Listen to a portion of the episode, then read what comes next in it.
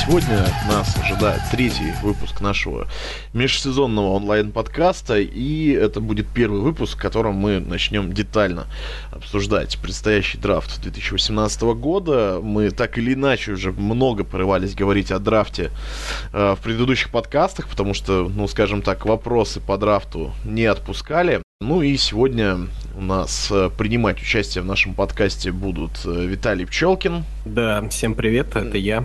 И впервые в межсезонье к нам присоединится Николай Зарубин. Да, всем привет.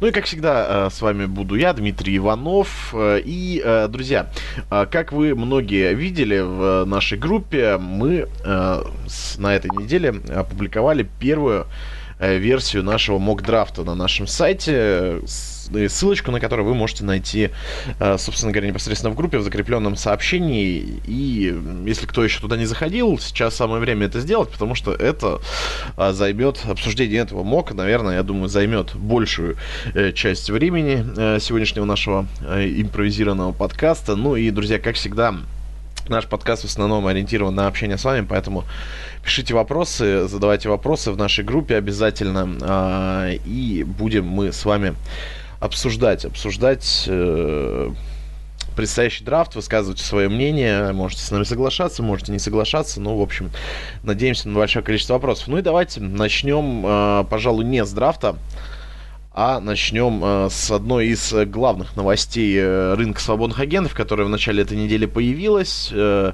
но она, безусловно, э, стоит э, внимания нашего. Это обмен Брэндина Кукса. Кто выиграл от этого обмена, что получили Рэмс, что получили Патриоты, ну и кто проиграл, соответственно. Э, Николай, давай с тебя начнем, поскольку ты у нас первый раз, можно сказать.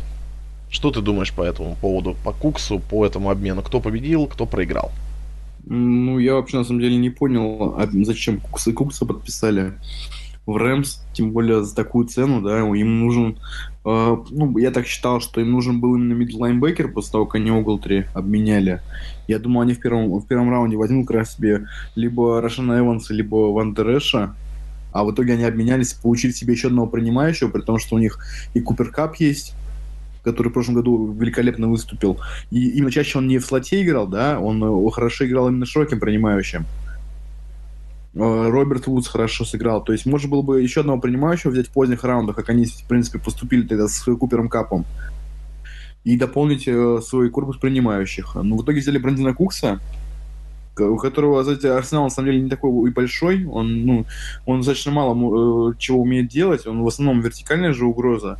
Э, в Патриотах его, его чаще и на вертикальных маршрутах использовали, и на средних, на дипаутах и прочем. Но все же это, это как бы односторонний игрок, как и, в принципе, Роберт Вудс, да, э, тоже еще одна вертикальная угроза. И первый раунд за Брэндона Кукса, которого надо будет переподписывать, э, мне кажется, это слишком большая цена, и он, в принципе, не нужен Рэмс. Мне кажется, он не соответствует э, э тому, ну, того, тому игрока, которого ищут Рэмс. Хотя а, в итоге они... У, него, у него нет приводов? Или что ты имеешь? Он цепи не срывает, людей не бьет? Или что? плане, ну, игровых, игровых качеств. То есть я не понимаю, чем он может разнообразить нападение Рэмс. То есть, да, он быстрый, он очень быстрый принимающий, он хорошо бегает там вертикальные маршруты, он растягивает поле хорошо, но первый раунд платить за такого игрока, ну, на сегодняшний день, мне кажется, это слишком много. Виталий, твое мнение по поводу Кукса, кто является победителем, кто является проигравшим в этой ситуации, что думаешь? Ну, как и во многих других вопросах, тут нету черного и белого. Безусловно, есть факторы, говорящие за, э, есть факторы, говорящие против. Но вот в плане Рэмс, э, что можно сказать?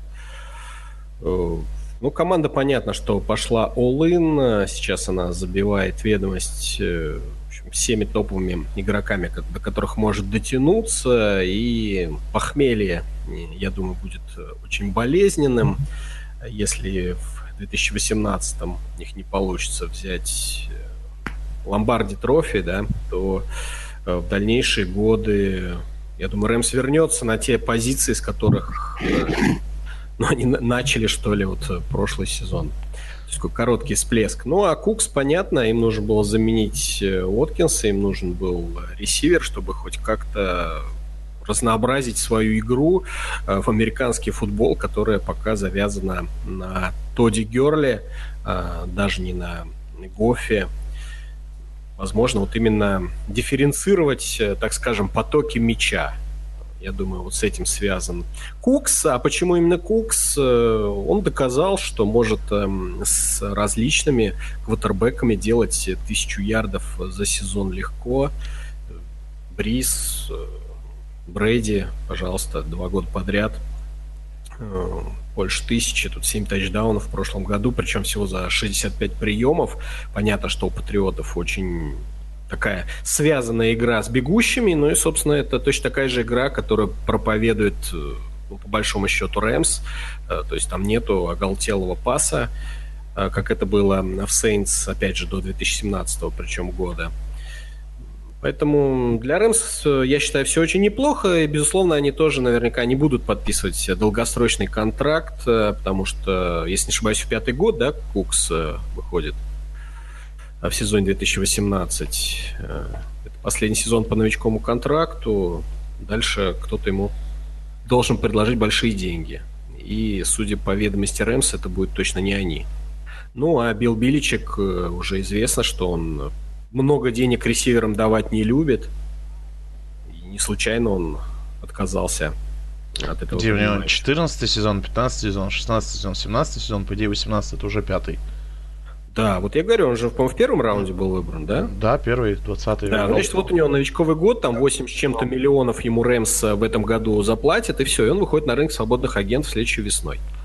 Вот я не верю, что Рэмс его продлят на долгосрочный контракт. Мне кажется, у них просто не будет денег. Ну, у них вроде там остается очень неплохая сумма, но с учетом того, что игроков у них... Лю- любимого... Можно Дональда подписать Герли, и, скорее всего, Питерса, у них денег не останется, совершенно точно. Там еще Ламаркус Джойнер, да, у них висит. Да. Да, на франчайз таге. Ну, в общем, там без вариантов. Ну, э, получается, это что? Это ставка все на 2018 год? Я считаю, что Рэмс, да, сделали ставку на сезон 2018. И вот all-in, как я и сказал. Ну, ну, ты думаешь, это оправданная вообще стратегия или все-таки? А, вполне, а почему нет? Ну, хотя, возможно, это знаешь, как э, пр- продаем весь драфт за игроков, в общем. Я бы даже не сказал, что здесь стратегия в продаже пиков. Понятно, что у них нету ни первого, ни второго пика в этом году. Они с третьего раунда начинают драфтовать. Эм, но тут скорее цепочка, да, совпадений. Они же неумышленно отдавали и второй раунд, по-моему, в прошлом году, да, за Гофа, или позапрошлом, и в этом за Кукса они бы, может, с удовольствием бы и второй раунд дали. Я, кстати, даже не сомневаюсь, что Бильчик можно было бы уговорить на второй раунд, учитывая, что, по-моему, третий получили за э, Горопола, да? Третий же раунд. Да, третий. Вот. Мне кажется, Кукса с удовольствием бы и за второй раунд Бильчик скинул, но, к счастью, для него у Рэмс его просто не было в наличии и поэтому он согласился на третий, на первый раунд, причем, ну, правда, низкий, да, но, тем не менее, там 23-й, по-моему, выбор, это неплохо. Я еще хотел сказать про патриотов, э, то есть с Рэмс все понятно, они изначально эту стратегию выбрали на рынке свободных агентов, э, начали бомбить э, именно звездами, и вот закончили, пожалуй, рынок таким красивым подписанием. А что там получится в сезоне 2018, мы увидим. А что касается патриотов, Э, ну, они вот взяли альтернативу, так скажем, в кавычках, правда, Джордан Мэтьюс. Я, честно говоря, совсем не верю в этого ресивера. Считаю, что он, может быть, и относительно талантлив, но слишком травматичен, и уже он третья команда у него. Э, вот, а в принципе, Бильчик-то, мы знаем, он из бревна может вырастить и раненбека, и принимающего, поэтому для него это не потеря, а скорее это плюс получение второго пика в первом раунде, и, как уже многие говорят, возможно, он пытается подняться еще выше, чтобы найти замену, не замену, а бэкапа а Тому Брэди. Ну, вообще, пока у них э, все выглядит так, что они получат неплохое количество еще э, компенсационных пиков, но это же когда они распределяются или они уже распределялись? Нет, на следующий сезон это после окончания 2018 ну, года. Потому что действительно очень много они отдали игроков в этом году. И, скорее всего, они еще прибавят в пиках в дальнейшем. А, для себя. А, у нас вот написали, что 47-й оверолл получили за Джимми Джи. Ну, да. Ну, может быть, второй раунд, да, хорошо. Второй. Но я к тому, что если они за франчайз квотербека согласились взять второй раунд, то уж э, за Кукса они бы второй раунд точно взяли бы. Но ничуть э, Кукс э, по своим там, перспективам для любой из команд, да, не дороже, чем э, Джимми. Ну, в принципе, да. Но Джимми Джи еще посмотрим, что с ним будет до стратегии. Нет, ну ведь, э, не, ну я к тому, что изначально, да, когда ты берешь игрока, ты же не знаешь, что с ним будет через год, да, через ну, да. два, через три. Но ты берешь с одной стороны франчайз квотербека, а с другой стороны ты берешь просто там хорошего, причем не топового, не элитного, а хорошего, надежного ресивера. И получается, у тебя ресивер дороже, чем франчайз квотербек потенциальный. Это странно. Хм. Ну, это патриоты. У патриотов все всегда очень интересно. И непонятно. Но я думаю, если у нас еще вопросы будут по free agency, мы к ним обратимся обязательно и ответим на вопросы от э, болельщиков, от болельщиков, от подписчиков, от наших зрителей. Но э, будем давайте понемножечку переходить к следующим вопросам. Э, до мок драфта и до обсуждения драфта мы еще хотели обсудить вот такой вопрос. Кто сейчас, на ваш взгляд, является контендерами? Кто на бумаге вот сейчас вот по текущему состоянию?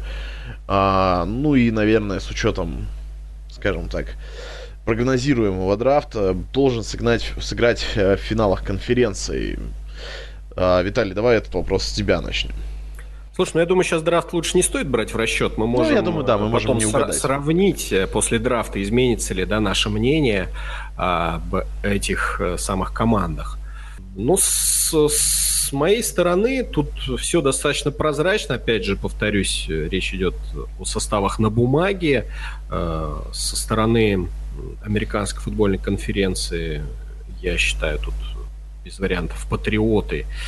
Вторая команда достаточно сложная, но все-таки я бы поставил на Стиллерс, а со стороны... Ничего ну, нового, да? Ничего нового. Для меня в AFC, по-моему, ничего не изменилось. И вот этот взлет Ягуаров, э, считаю, тоже это относительная случайность. Многие команды на перестройке, вот обрати внимание, и Канзас, и Окленд, которые там еще год назад, ну даже не в 17-м, там, а в 16-м на что-то претендовали.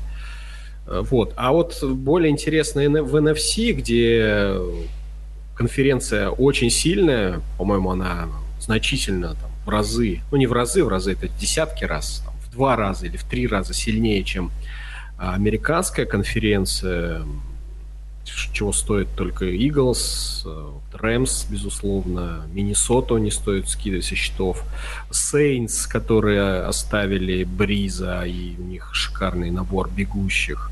Ну, хорошо, Green Bay.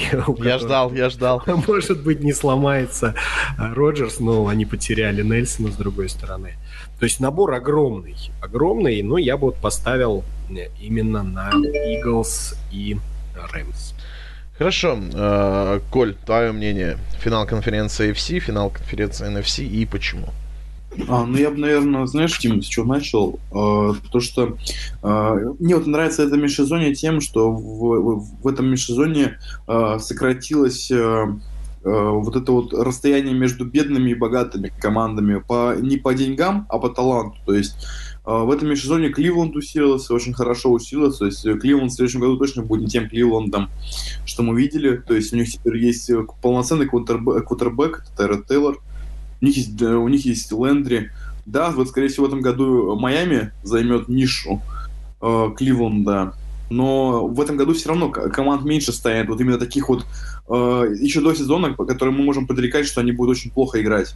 Не, мы предрекаем контендеров. Понятно, что Кливленд там выиграет несколько матчей, но ты же серьезно не воспринимаешь, что он выйдет в финал конференции? Нет, это, это естественно. Я просто говорю то, что мне, мне понравилось э, то, что в этом, в этом году э, уже ну, изначально на бумаге меньше слабых команд, чем в прошлом году. То есть э, сейчас уже более-менее уравнялись силы команд.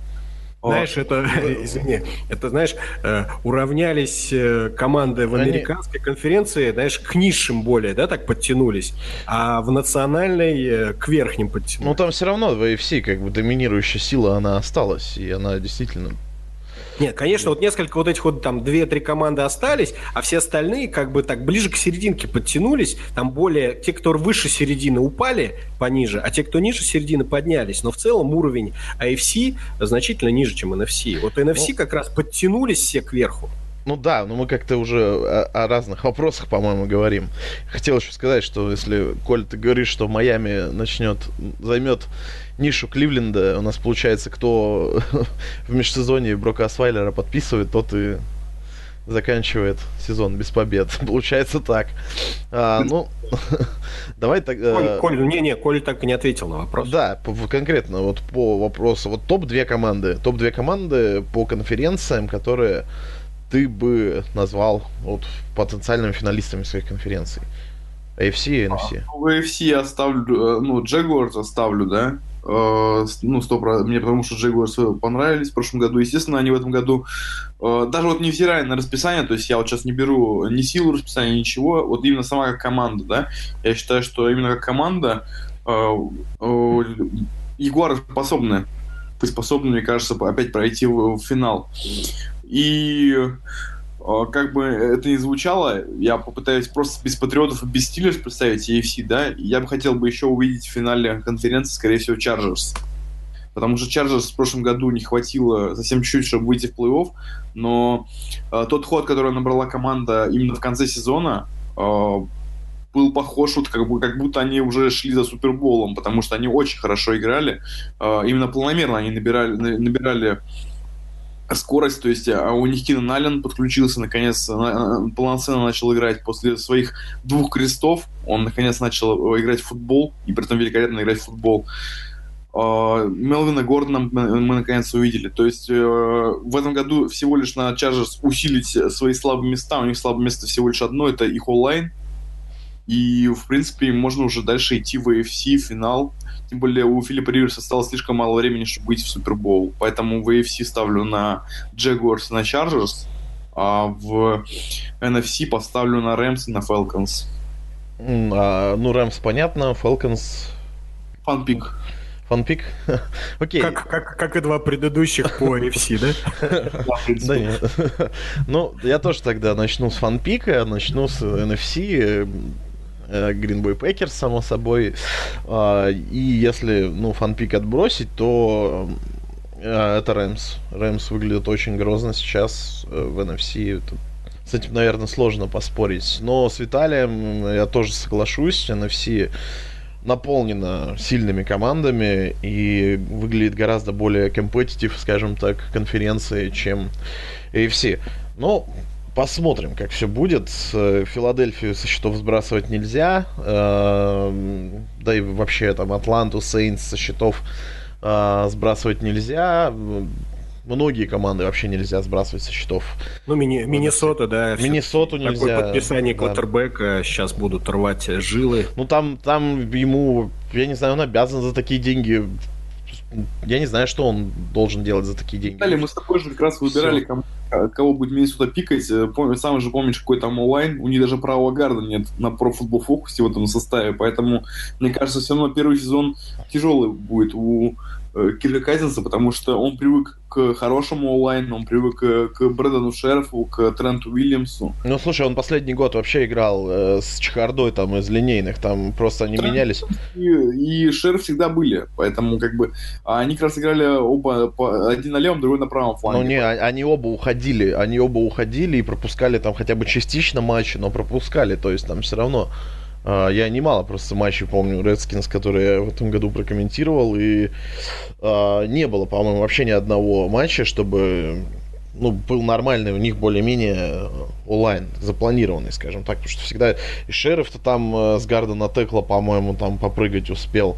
Он, правда, в студентах Теклом был, понятно, ну, там, человека опыт есть, но такое. Но это все равно, это один год, это не тенденция. Если брать предыдущий, то да.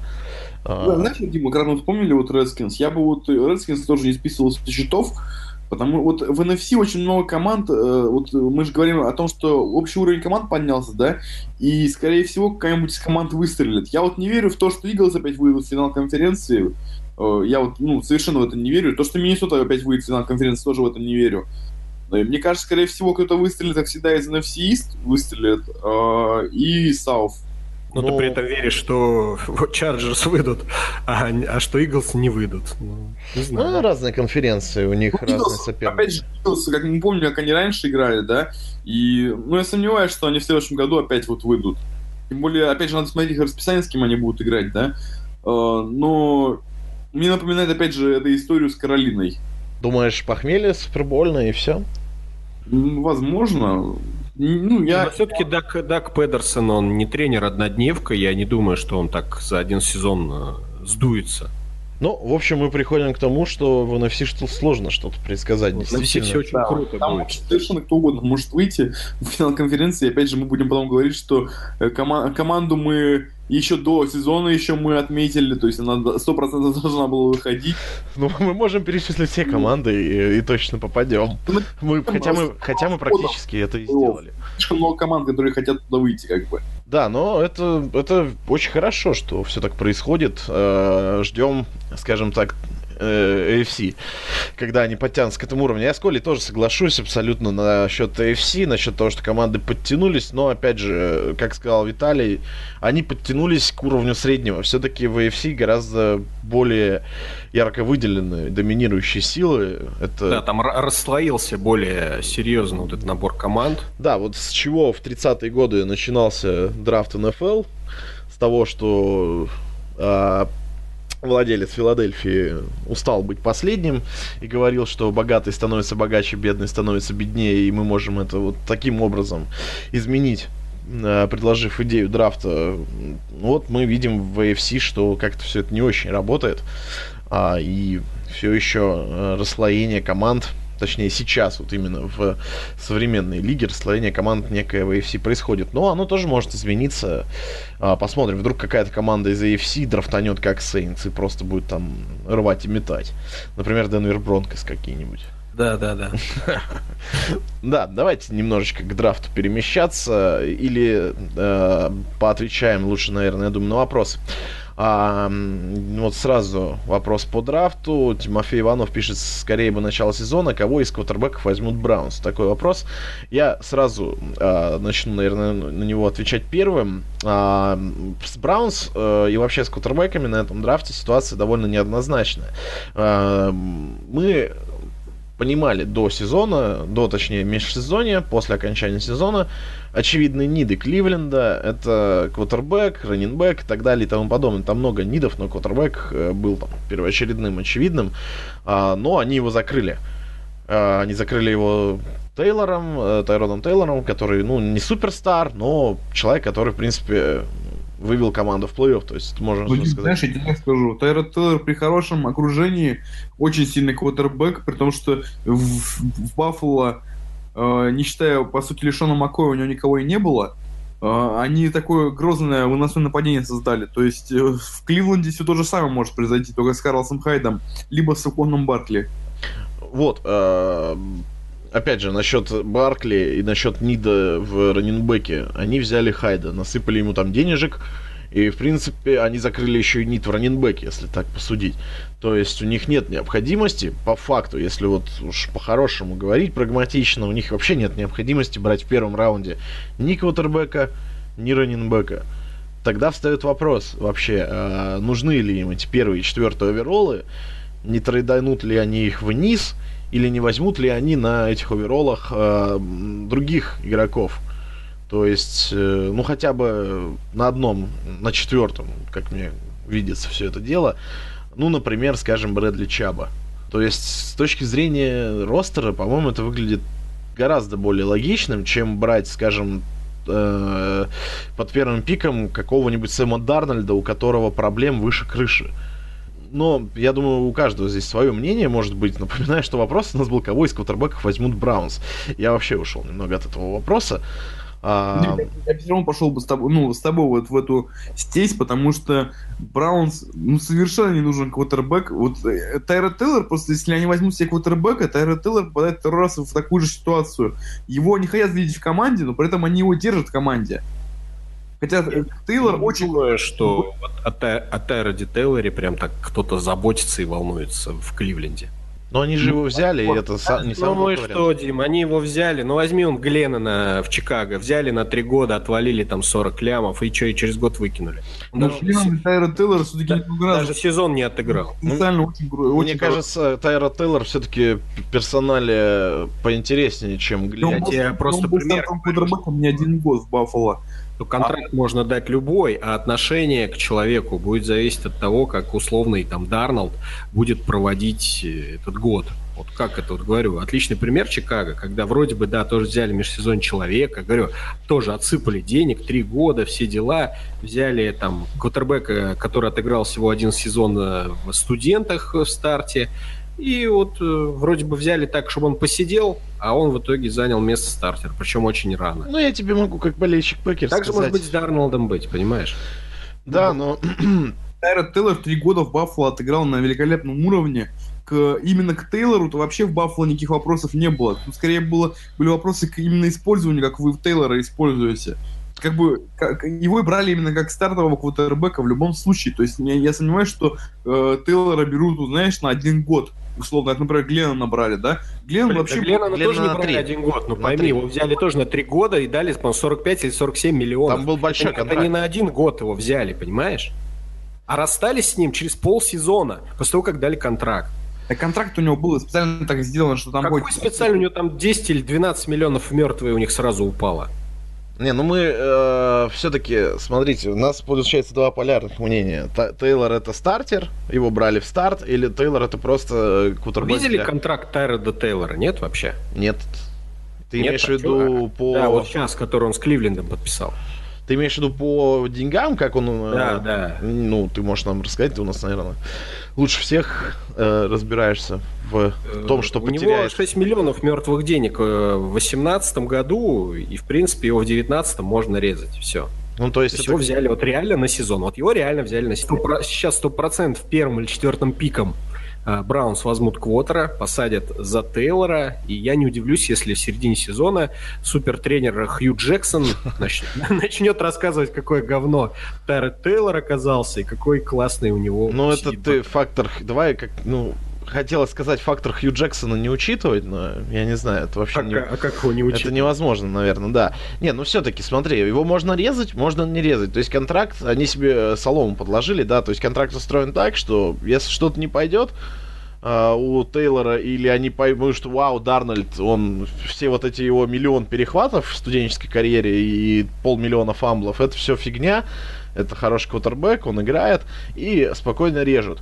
Но, опять же, есть ли у них необходимость, если у них есть квотербек на год, есть ли у них необходимость э, так высоко, так дорого брать квотербека, которые там, ну, по мнению некоторых людей, вообще не стоят первых пяти Дим, пиков э, драфта. вот э, Коля, Коля сказал, э, и я с ним согласился, что в этом году Кливленд сыграет лучше, чем в прошлые годы. Он явно выиграет какие-то матчи, и он точно больше не будет выбирать вверху. Ну, я имею в виду в следующем году. Ну, то Да? есть, Мы же планируем, что он выиграет там 5-6 матчей. Ну, как минимум 4, там, 2 против Цинциннати, Ну, это то точно. есть, там. э, команда будет выбирать там, ну, допустим, 12-й, 15-й. Ну, Понимаете? уже- То там уже может не достаться квотербека. это очень круто будет. То Ну есть, хорошо, это- 12 10 Посмотрите, как команда даже там с 12 места не могут э, выбрать квотербека сейчас, рвутся в топ-5. Кливленд не будет в топ-5 в следующем году. Не будет. Когда им еще брать квотербека, если не сейчас? Но э, они могут сейчас взять, скажем, условного а, Мейсона Рудольфа во втором раунде, там, ли- либо третьем, и... Зачем им? У них два пика, первый, четвертый. Зачем им Рудольфа брать? Ну, они могут эти первые... Они могут взять, ну, не знаю, Баркли, могут взять Чаба, например. Не знаю. Ну, Ба- Баркли я согласен, да. Я э, ну, я вот больше... Либо, либо сделать трейдаун и взять реально там какого-нибудь Ворда еще, там, Дэрина Джеймса. Зачем знаю. вот э, сам Кливленд тогда сам со- создает все проблемы? То есть, да, они себе берут Тайрода Тейлора, и вот как Виталий говорит, то есть, скорее всего, на один год, да? Ну, я, как, как понимаю, то сам пик Тайрода Тейлора значит, что он будет стартовым квотербеком. Зачем вам два стартовых квотербека в команде? Я не помню, кто говорил, но, типа, если у тебя есть два стар- стартовых квотербека, значит, у тебя их ни одного нет, да? И получится та ситуация, что и в Канзасе. Ну, совершенно непонятно. У вас Алекс Смит проводит лучший год в карьере, потом вы его выкидываете ра- ради Махомса, ну, перспективы которого совершенно не ясны в НФЛ на сегодня. Они тебе не ясны, а Канзасу ясны. Ну, возможно, но ну, я, судя по поступкам я, Канзаса, я, это так и есть. Я тренера уважаю совершенно, то есть я, э, то есть я совершенно доверяю его суждениям, поэтому если он, да, он так поступил, то, возможно, это правильный ход, но все равно он, э, ну, он выжил из Алекса Смита лучший сезон в карьере, и в итоге отправил его на боковую. Так он выжил из него лучший сезон, и оказалось, что даже лучший сезон ничего хорошего для, команды для команды не принес. Так, а смотри, получилось так, что смысл было тратить первый раунд, первый, первый раунд, 12 пик на Махомс. В чем смысл?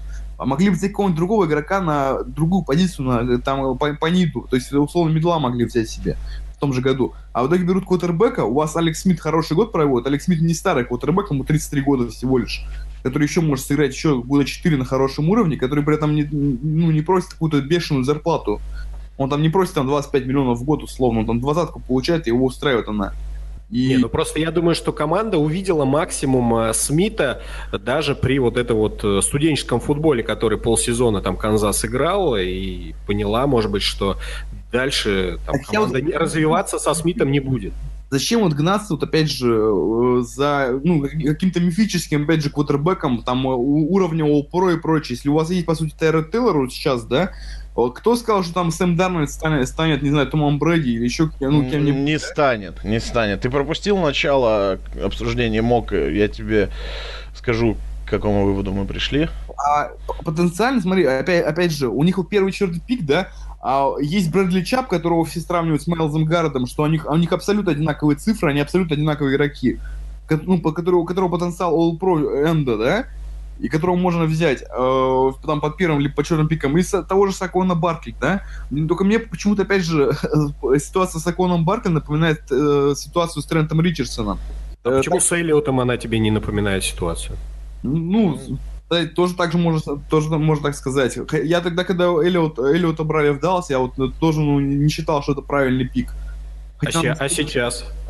На сегодняшний день, ну, знаешь, тоже сложно так на самом деле судить. Один год он круто отыграл, да, второй год э, такой себе скомканный получился. Ну, он такой себе получился, потому что надо, наверное... Что полсезона не играл, а второй полсезона он ждал, когда его посадят. Надо меньше, наверное, руки распускать. Ты когда ты берешь по черным пикам раненбека, и как бы и раненбек, он тогда же, тогда, ну, уже было известно, что он проблемный раненбек. Ну, в принципе, да, когда ты берешь человека э, в топ-5, ты рассчитываешь не на то, что он будет он бить людей, и в итоге... Слушай, ну 16-й год он отлично он отыграл, то есть он полностью оправдал. И только, только заниматься футболом, больше ничем.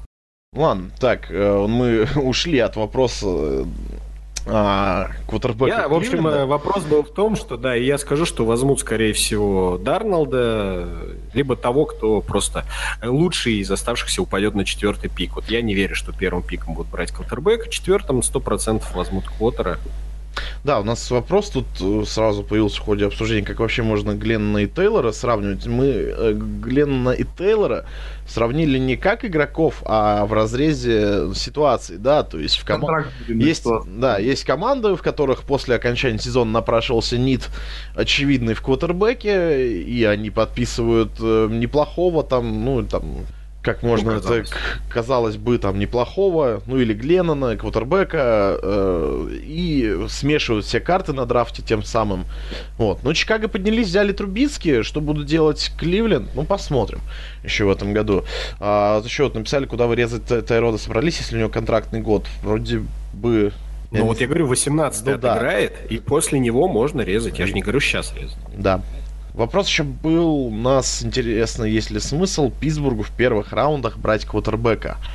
Такой вот вопрос э, Владимир Марфинг задал. Ну, э, очевидного нида вот прямо сейчас в этом сезоне брать квотербека высоко у Питтсбурга, вероятно, нет. Я думаю... Ведь там... дал, дал интервью Ротлисбергер, сказал, что он хочет еще 3-4 сезона отыграть. Ну, кома... ну, если хочет, команда должна понимать. Э, люди, которые работают в организации, они должны понимать и знать, сколько их квотербек еще протянет, скажем так. А сколько у него еще там есть здоровье и так далее. А, но в первых раундах точно нет, потому что, ну, в первом нет, потому что придется высоко подниматься за квотербеком, если вся эта истерия вокруг квотербека сохранится.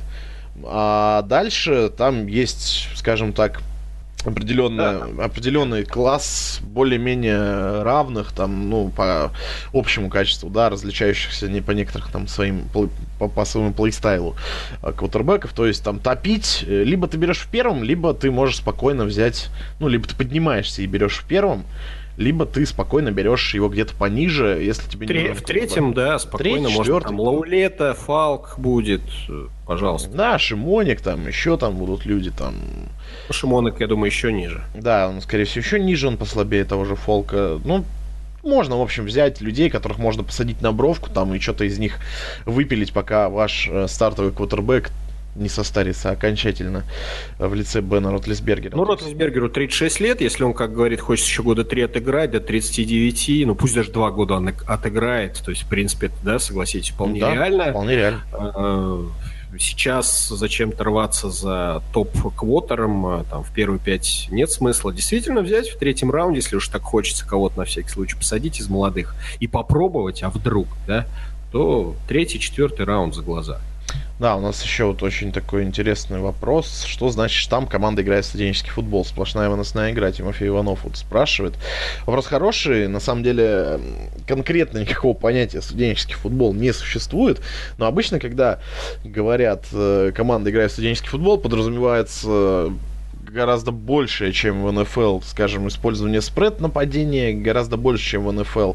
Отказ э, практически там от нападения из iFormation, э, простайл нападения так называемого, обилие каких-то нестандартных розыгрышей, трикплеев и прочего, прочего, прочего.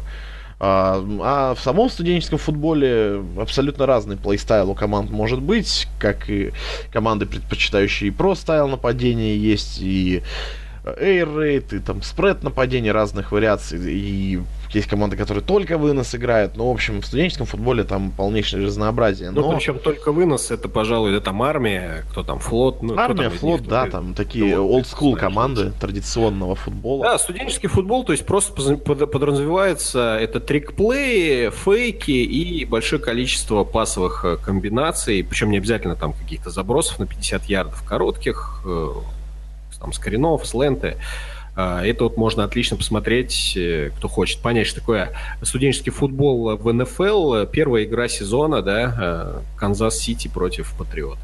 Вот да, это просто именно, идеальная будет картинка. Именно эту игру очень часто Посмотрите, посмотрите что там делал tight end Chiefs.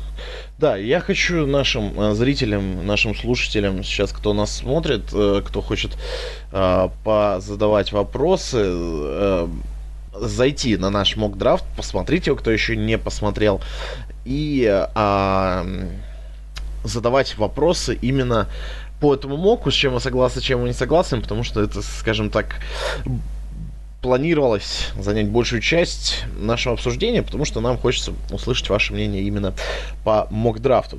А, есть вопрос у нас, Виталий, к тебе. Дмитрий Маонов пишет, э, просьба обсудить, пожалуйста, Бейкера Мейфилда, его возможные перспективы в Бронкос. Ну и вот вопрос сразу же, пока я читал, подъехал от Артема Артемова, будет ли Денвер выбирать квотербека на этом драфте, не обязательно в первом раунде. Можно совместить эти два вопроса вполне.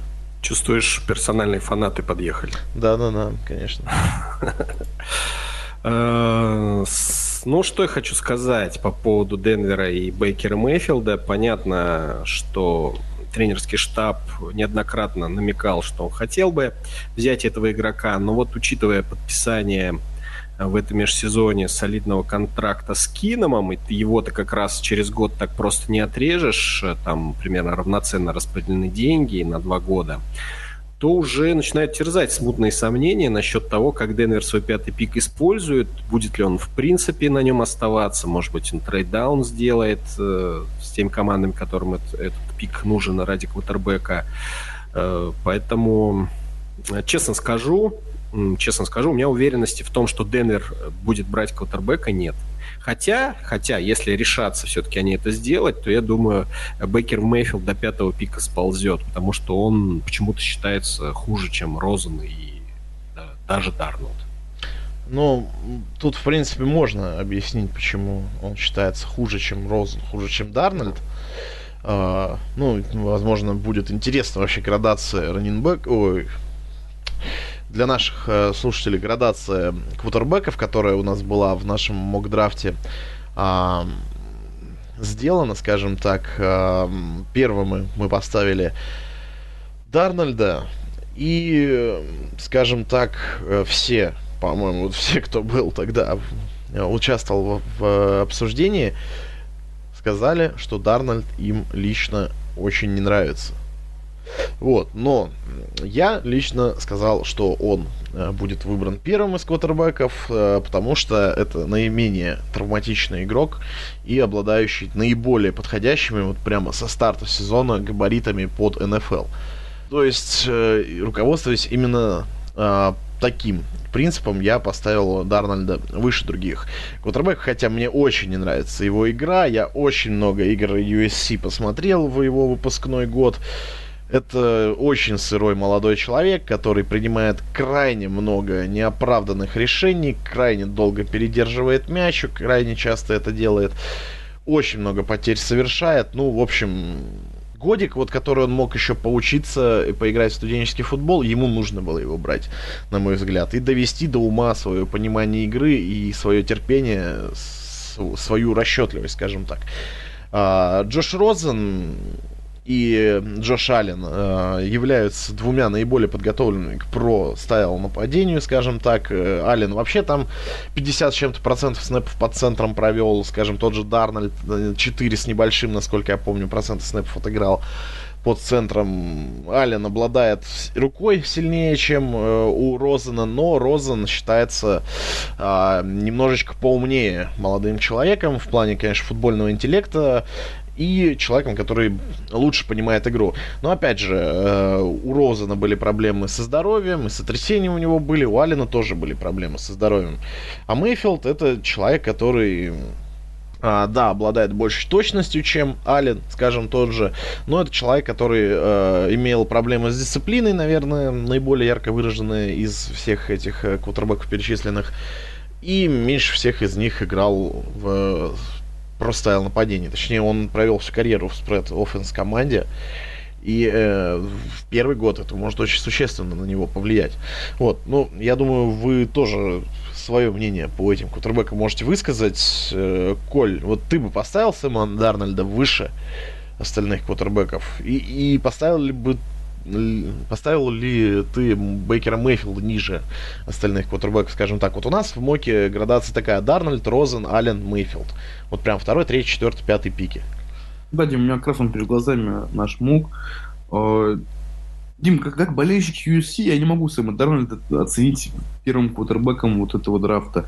Потому что э, после матча с Ohio State я очень сильно разочаровался в нем. Понимаешь, один матч, как бы самый, по сути, решающий матч э, для Сэма Дарнольда вообще в пока что вот в его карьере, да, э, в университетской и в школьной, по сути, э, он проводит бездарно. Три перехвата, два потерянных фамбла. Это вообще что такое? Против State. Да, я понимаю, что State хорошая защита достаточно для колледжей, но что тогда будет в НФЛ? Совершенно непонятно. Поэтому я поставлю Бейкера Мейфилда выше всех. А, ну, вот это очень круто. А почему, да, вот как-то... Мне понравилось, понравились э, тейпы, те, которые я видел с Мейфилдом. Э, я смотрел э, разбор э, именно его игры, там пол, получасовой от одного ютубера который именно минусы Мейфилда рассматривал. Минусы и э, в то же время плюсы он искал.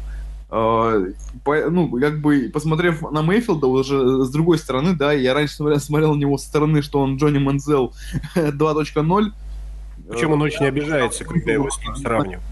Да, он обижается, но тут не, не избежать сравнения, наверное. Я не знаю, почему его с ним сравнивают. Первый как раз Виталию говорили про то, что он 2.0, но в итоге я свое мнение поменял абсолютно про Бейкера Мейфилда. Мне понравилось то, что я про него ну, увидел в исполнении.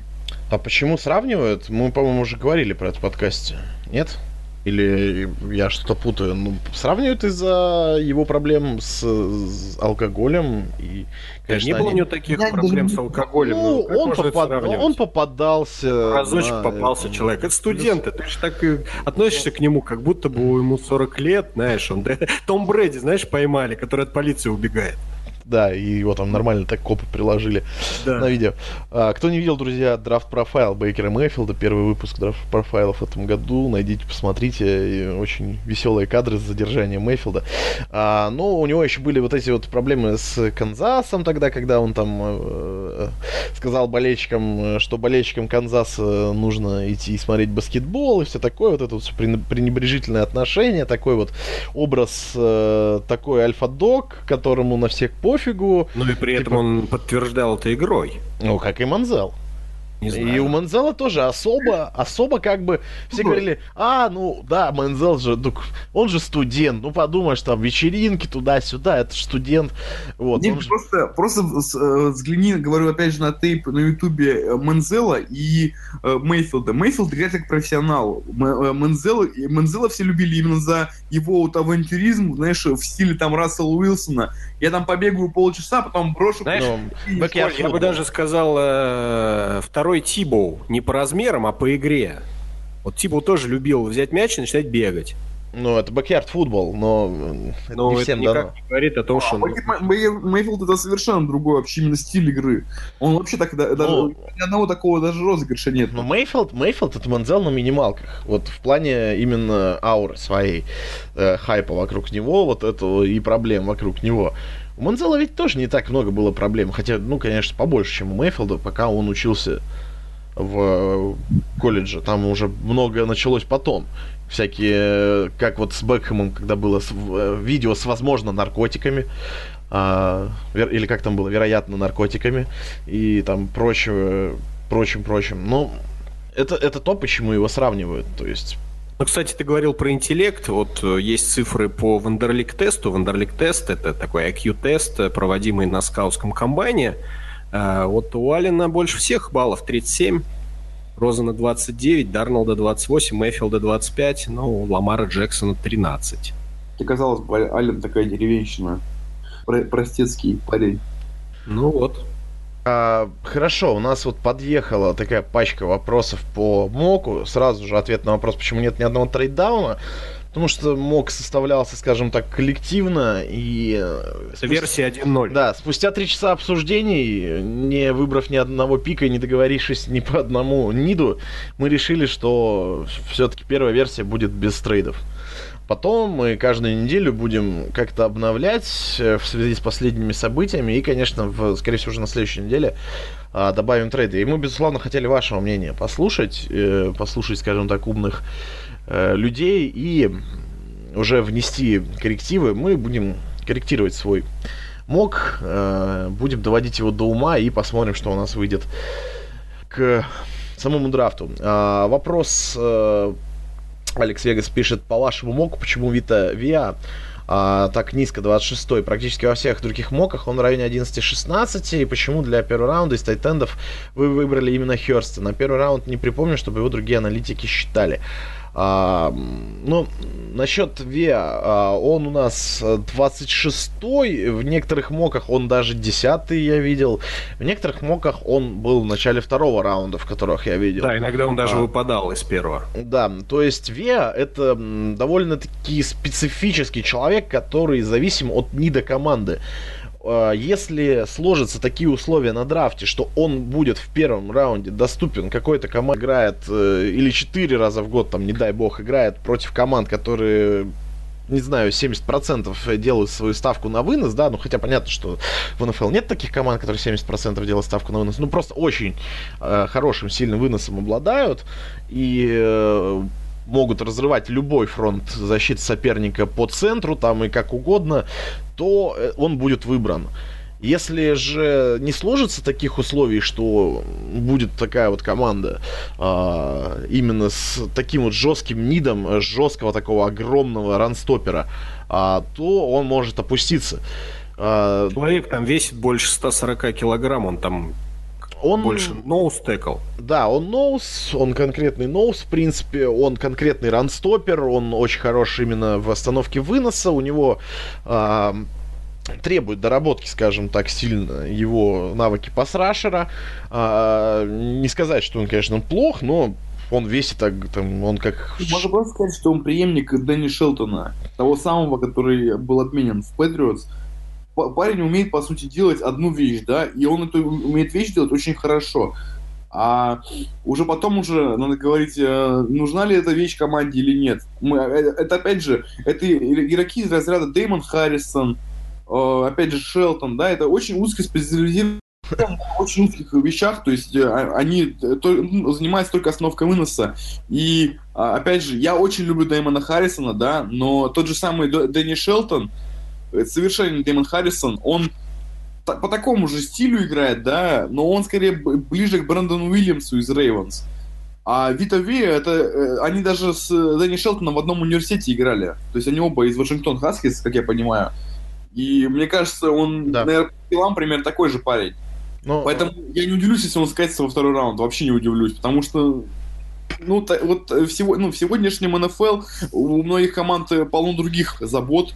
Потому что вот э, взяли по 12 пикам э, Кливленд, взяли себе Шелтона, хотя у них помимо Шелтона э, столько было проблем в защите, что Шелтон-то им вообще был не нужен. Шелтон самый последний уже, э, ну, самая последняя уже деталь э, в э, ваш состав. То есть как Giants подписали э, Дэймона Харрисона из Джетс, когда они старались защиту, им нужен был дебэк, им нужен был основообразующий э, линейный, который закроет вынос. Они взяли Дэймона Харрисона, и оп, у вас блестящий год был. 16 год, когда Giants провели в великолепной защите. Соглашусь с тобой полностью, в принципе, и все, все-таки вот именно из-за того, что Виа крайне пока что пока что крайне узконаправленный игрок, то будет все зависеть от того, как ситуация сложится. Я вообще предлагал Виа, я не помню, кому я его предлагал, но я предлагал что-то повыше его, причем заметно повыше, э, но большинство... Это просто один из тех игроков, которого может драфтовать вообще когда угодно, играть там будет круто, вообще независимо ни от не, чего. Не, ну он вот железно, если ты хочешь взять ранстопера, вот прям 100% берешь, и ты не прогадаешь, но все-таки э, я думаю, что э, люди вот без крайней нужды, там, скажем, не знаю, команда, которая не играет два раза в год против какого-нибудь там Эзекиля Эллиота, да, условного, а, если она не будет брать, э, то, ну, если вот на десятом раунде она, скажем, не окажется и такая, о, есть Вита Виа, а нам нужен как раз ранстопер, вот прям кровь из носа, тогда Виа упадет. Вот и все. Здесь, ну, здесь очень такие условия должны специфически сложиться, чтобы он был выбран выше. А так, ну, очень интересный проспект, очень интересный игрок и реально достоин быть выбран, а, ну, в первой, скажем так, в серединке, а, в первой половине, ближе к концу первой половины первого раунда драфта. Вот так. То есть в пиках там с 10 по 15 вполне себе. Ну вот, э, я не знаю, э, в какой-нибудь условный Гринбей на 14 пике, оп, Виа доступен. Будет ли Гринбей брать его? Не будет. Им он не нужен. Нет такого человека там в... И, и, и твой парень Девинпорт тоже не нужен, которого ты, ты им суешь. Ну, я его не сую, я э, в плане выбора Гринбей э, за какой-нибудь трейдапчик, потому что очень уж хочется раз в, в миллион лет, когда команде Первый... достался 14-й пик, э, трейдапнуться и забрать там какого-нибудь Ворда, например. Но это, конечно, будет дороговато. Вот, это мое мнение по Гринбэй. А так, э, а если... Нам до сих пор вопросы про Гринбэй не задали. Ни одного еще. Ну, потому что кому эти сырные интересны вообще. Если бы, Дима, вот если так было бы... А, ну, нам еще ни одного вопроса про патриотов не задали. Тебя это не удивляет? Правда. Сейчас Где просто... был э, Эдельман весь да, просто, год. просто сейчас не плей-офф, а уважающие, болельщики, уважающие себя болельщики патриотов смотрят футбол только в плей-офф. Ну. Потом говорят, где Эдельман. Да, да потом спрашивают, и говорят, почему Эдельман не играет. Вот. Ну, это все шутки, конечно, друзья. Мы любим патриотов, лучшая команда на свете, изобретатели футбола. Да, изобретатели футбола вообще и супер-супер крутые патриоты. А, дальше по вопросам, по нашим, которые нам задавали по нашему моку. Сейчас посмотрю, что у нас. Хайден Хёрст, Тайтенд. А, да, вторая часть вопроса, прошу прощения. Да, почему у нас Хёрст был выше других тайтендов, Виталий, э, давай с тебя, наверное, начнем ответ на этот вопрос. Давай, придумай, почему ты его поставил выше, а, чем... Слушай, Марк я... Эндрюса, например. А, Эндрюс это из... Э, Оклахома. Оклахома? Слушай, да, на самом деле, ну, тот человек, э, которому кидал Бейкер Мейфилд очень Да-да-да, я понял. Продуктивно играл Тайтенд, в отличие от э, Хайдена Хёрста, Думаю, если люди э, посмотрели бы статистику, да, двух этих тайтендов, э, то действительно бы удивились, потому что, например, э, если мы говорим о Херте, то у него в э, выпускной год э, всего лишь два тачдауна на приеме за 13 матчей. Э, это удивительно, да, для Тайтенда, казалось бы, ну, что это за игрок такой, почему в первом раунде, вот, э, забирается. И, например, Марк Эндрюс, да, у которого выпускной год 8 э, тачдаунов, в, в 16 году 7 и в 15 7. То есть абсолютно стабильный э, тайтенд против нулевого фактически Хейдена. То, что у Хейдена 0-1-2 вот так вот по годам, по количеству тачдаунов. То есть всего три за карьеру. А, но, но тут есть один момент. Э, момент состоит в том, что мы говорим в первую очередь о Тайтенде Универсале, который должен не только ловить мяч, но и блокировать при необходимости, а с этим у Эндрюса большие проблемы, в отличие от э Хейдена Херста. У него отличные габариты, он играл в баскетбол, он метр девяносто шесть ростом, он отлично проявил себя на скаутском комбайне, э, у него скорость очень большая, по-моему, там в топ-3 или в топ-5 вошел по, на 40 ярдах. А, он, э, в принципе, на приеме набирал достаточно ярдов, порядка 600 за сезон. Э, там проблема была именно с тем, что его не использовали в Red Zone, в End Zone, а, ну, такая вот команда, да. И почему Эндрюс э, считают ниже, что вот он именно зависим от игры квотербека был очень сильно. Если попадет в команду, где вот такого такой зажигалки, как э, Бейкер Мэйфилд не будет, где будет иная игра, менее пасовое нападение, то Эндрюс потеряется, потому что он ни на пасе не проявит себя, и на блоке его бесполезно использовать. Вот, собственно, эти причины. Ну, есть еще одна. Я вот э, всегда э, считаю, что это неплохо. Многие со мной не согласны. А парню будет 25 лет э, в августе. То есть он такой поздний студент, и вот для меня, для меня такой возраст, то есть уже когда человек окрепший, когда у него в голове что-то срослось, что уже деньги ему там, разум не закроют эти зеленые бумажки. 25-летний человек это уже нормальный, серьезный мужик, он должен разбираться и понимать, для чего он вообще пришел в этот футбол. В отличие от там 21-летнего там юнца, из которого может легко вырасти второй Джонни Мензел. Вот факторы, который мы принимали. Да, э, давай еще дальше по вопросу двигаться. Тут вопрос есть, который для Николая будет э, интересен. Вопрос по Тампе был, только я его уже потерял только что. Держал. А, а вот. По, да, по, почему э, э, помог вопрос, нелогичнее ли было бы взять э, онлайн? В Тампу такой у нас вопрос. У нас, напомню, в Тампу седьмым пиком уезжал Дензел Уорд. Дензел Уорд э, совершенно адекватный пик. То есть, если Дензел Уорд будет... Точнее, так скажу, если Дервин, э, Дервин Джеймс э, не доживет, то э, Дензел, Дензел Уорд отличный пик. А, а так я за Дервина Джеймса. То есть Дервин Джеймс, потом Хьюз, потом Фитц Патрик. Вот у меня, вот, у меня вот, по крайней мере, такой список приоритетов. А онлайн, в принципе, можно набрать дальше, уже поздних раундах. Все-таки э, онлайн плохо отыграл, да, согласен, но условно тот же самый Нелсон, мне кажется, не поменяет команду эту полностью. То есть тот же самый Дервин Джеймс, э, абсолютный плеймейкер, тот же самый, он очень напоминает Киану Нила из Атланты Фелконс. То есть э, Дервин Джеймс, в принципе, может э, всю защиту перестроить вот своей, своей игрой. То есть ну, взяли-то Орда, они... Да, да, нас, нас Джеймс... Джеймс опустил... ушел ниже на два пика. Джеймс ушел ниже на два пика, потому что решили, что Джеймс это очередной хитер, как бы для игры около линии скриммиджа, а Тампе бы больше пригодился игрок для именно усиления как конкретно прикрытия против паса. Да, потому ну, по, по, именно по, по Уорду могу сказать так, что Э, Харгривс э, пока что провальный пик. Мы, ну, мы, мы его считаем именно как слот, слот-корнером. Э, потом Граймс уже старый, 34 года. То есть он опять подписал однолетний контракт. Очень круто, что смогли его удержать. Очень хороший корнер, при том, что ему 34 года. Поэтому и Уорд тоже будет очень хороший пик, опять же. Но я бы хотел, конечно, увидеть Дервина Джеймса в команде. Не, но факт в том, что в любом случае идет э, пик в линию секондари. Да, да, да, естественно. Мне кажется, что э, именно Дервин Джеймс это тот краеугольный камень, как, например, э, Дэн Квин хотел себе в команду второго Кэма Ченслера, да, также вот, например, я в Тампу хочу второго, третьего уже Кэма Ченслера, получается, потому что второй Кэм Ченслер Кену Нил, а третий будет Дервин Джеймс. Хорошо, у нас еще есть вопрос опять по квотербекам, опять э, по Кливленду, но от этого не уйти никуда, наверное. Вот, э, пишет Дмитрий Шевков, американские издания пишут, что Дорси возьмет именно Аллена. А, вспомните, как Дорси брал Махонса, он брал просто самого физически сильного кутербека. Что думаете по поводу Аллена?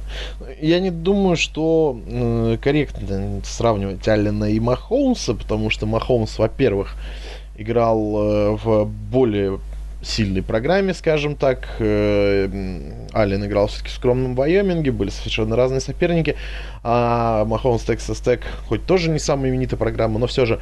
И Аллен э, играл в 50% простайл нападения, 50% из-под центра, и это конвертный квотербек, скажем так, а, который в плей-экшен умеет, и ну, в общем, много что умеет, у него вариативность поболее.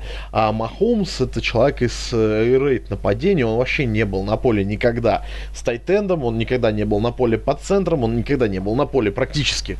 Там, ну, очень мало. С двумя бегущими, это очень специфическое нападение. Именно тогда Махомса взяли, потому под Смита взяли его не на первый год, скажем так. Поэтому я не знаю, насколько сравнение Махомса и Алина, да, самая сильная рука драфта и у того, и у того. В этом плане тут, наверное, не поспоришь. Но при этом э, оборачивается эта сильная рука большим количеством неточных передач, да, он худший среди топовых проспектов э, по количеству э, комплитов, да, процента точных да. бросков. А кроме того, он худший квотербек вообще среди всех выходящих на этот драфт, вообще среди всех, друзья, не среди четырех там э, топовых, а вот среди всех, э, по количеству пасов под перехват. У него 8%, 8,2% передач – это потенциальный перехват. Для сравнения, да, просто для сравнения, лучший Джош Розен, у него 3,3. Ну, Тайрот, э, ой, Тайрот, Джош Аллен это именно тот человек, который очень часто полагается исключительно на свою руку да. и э, придает, э, скажем так, своим розыгрышам излишний героизм, когда можно было все э, решить более просто, он выбирает там бросить какой-то дальний бросок, потому что у него сильная рука и, и так далее и тому подобное. И в итоге это все заканчивается тем, что у него там около 50% точных пасов. Это мало. Это крайне ну, а мало. А, да, тем более средний, если взять средний процент вот этих вот э, пасов под перехват, он где-то должен составлять э, от 3,5 до 4,5%. То есть вот основная масса это и Мейфилд, и Ламар, и Розен, ну вот у Дарнелла чуть больше 5. А, но вот все они где-то вот в 3,5, в 4,5% сидят. У Алина ровно в два раза больше. То есть, ну, вы понимаете, да? То есть в два раза больше потенциальных перехватов. Мы вот так уже по каждому кутербеку почти проехались. Более, более Не проехались? В Кливленде увидеть это будет вообще страшно, потому что, э, судя, ну, мы видели, как работают с кутербеками вообще. В Кайзер номер два, блин. Мне кажется, нет. Мне кажется, Кайзер-то это еще мана небесная была для Кливленда. А Ален-то вообще провалится сверху. Слушай, ну у Кайзера там сколько, сколько он там перехватов кинул? Там, под, блин, ну, я уже боюсь не, Неплохо он там накидал перехватиков. Хочу, хочу сказать цифру 40, но боюсь, что я что-то гоню. Нет, ну сейчас, пока говорите, я пока погуглю, сколько у Кайзера было перехватов. Нет, а мы, я вот просто вот такая мысль, которая... 22 перехват, 11 тачдаунов. Нормально, 22, нормально. да? 50%. Вот это вообще ужас. А, я что хочу сказать, мы проехались уже почти по всем топ-квотербекам. Про Ламара Джексона вообще ничего не говорим, потому что все понятно. А... Ну, про топ-квотербеков мы... Да, про топ-квотербеков мы проехались почти по всем.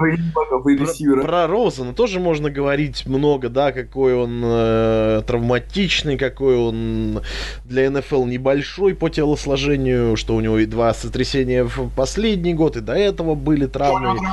Дима. Да, у него вообще история травм уходит в school. Вот. И э, что еще вообще вот отмечалось скаутами еще до окончания сезона, то что Розан открыто заявлял еще, будучи игроком school, что он хочет играть в футбол ради денег. И что он хочет зарабатывать деньги и так далее и тому подобное. Я не знаю, это будет плюсом или минусом. Ну так вот, мы проехались по всем квотербекам. Дарнольда мы вообще чуть ли не уничтожили. Алина тоже с землей сравняли.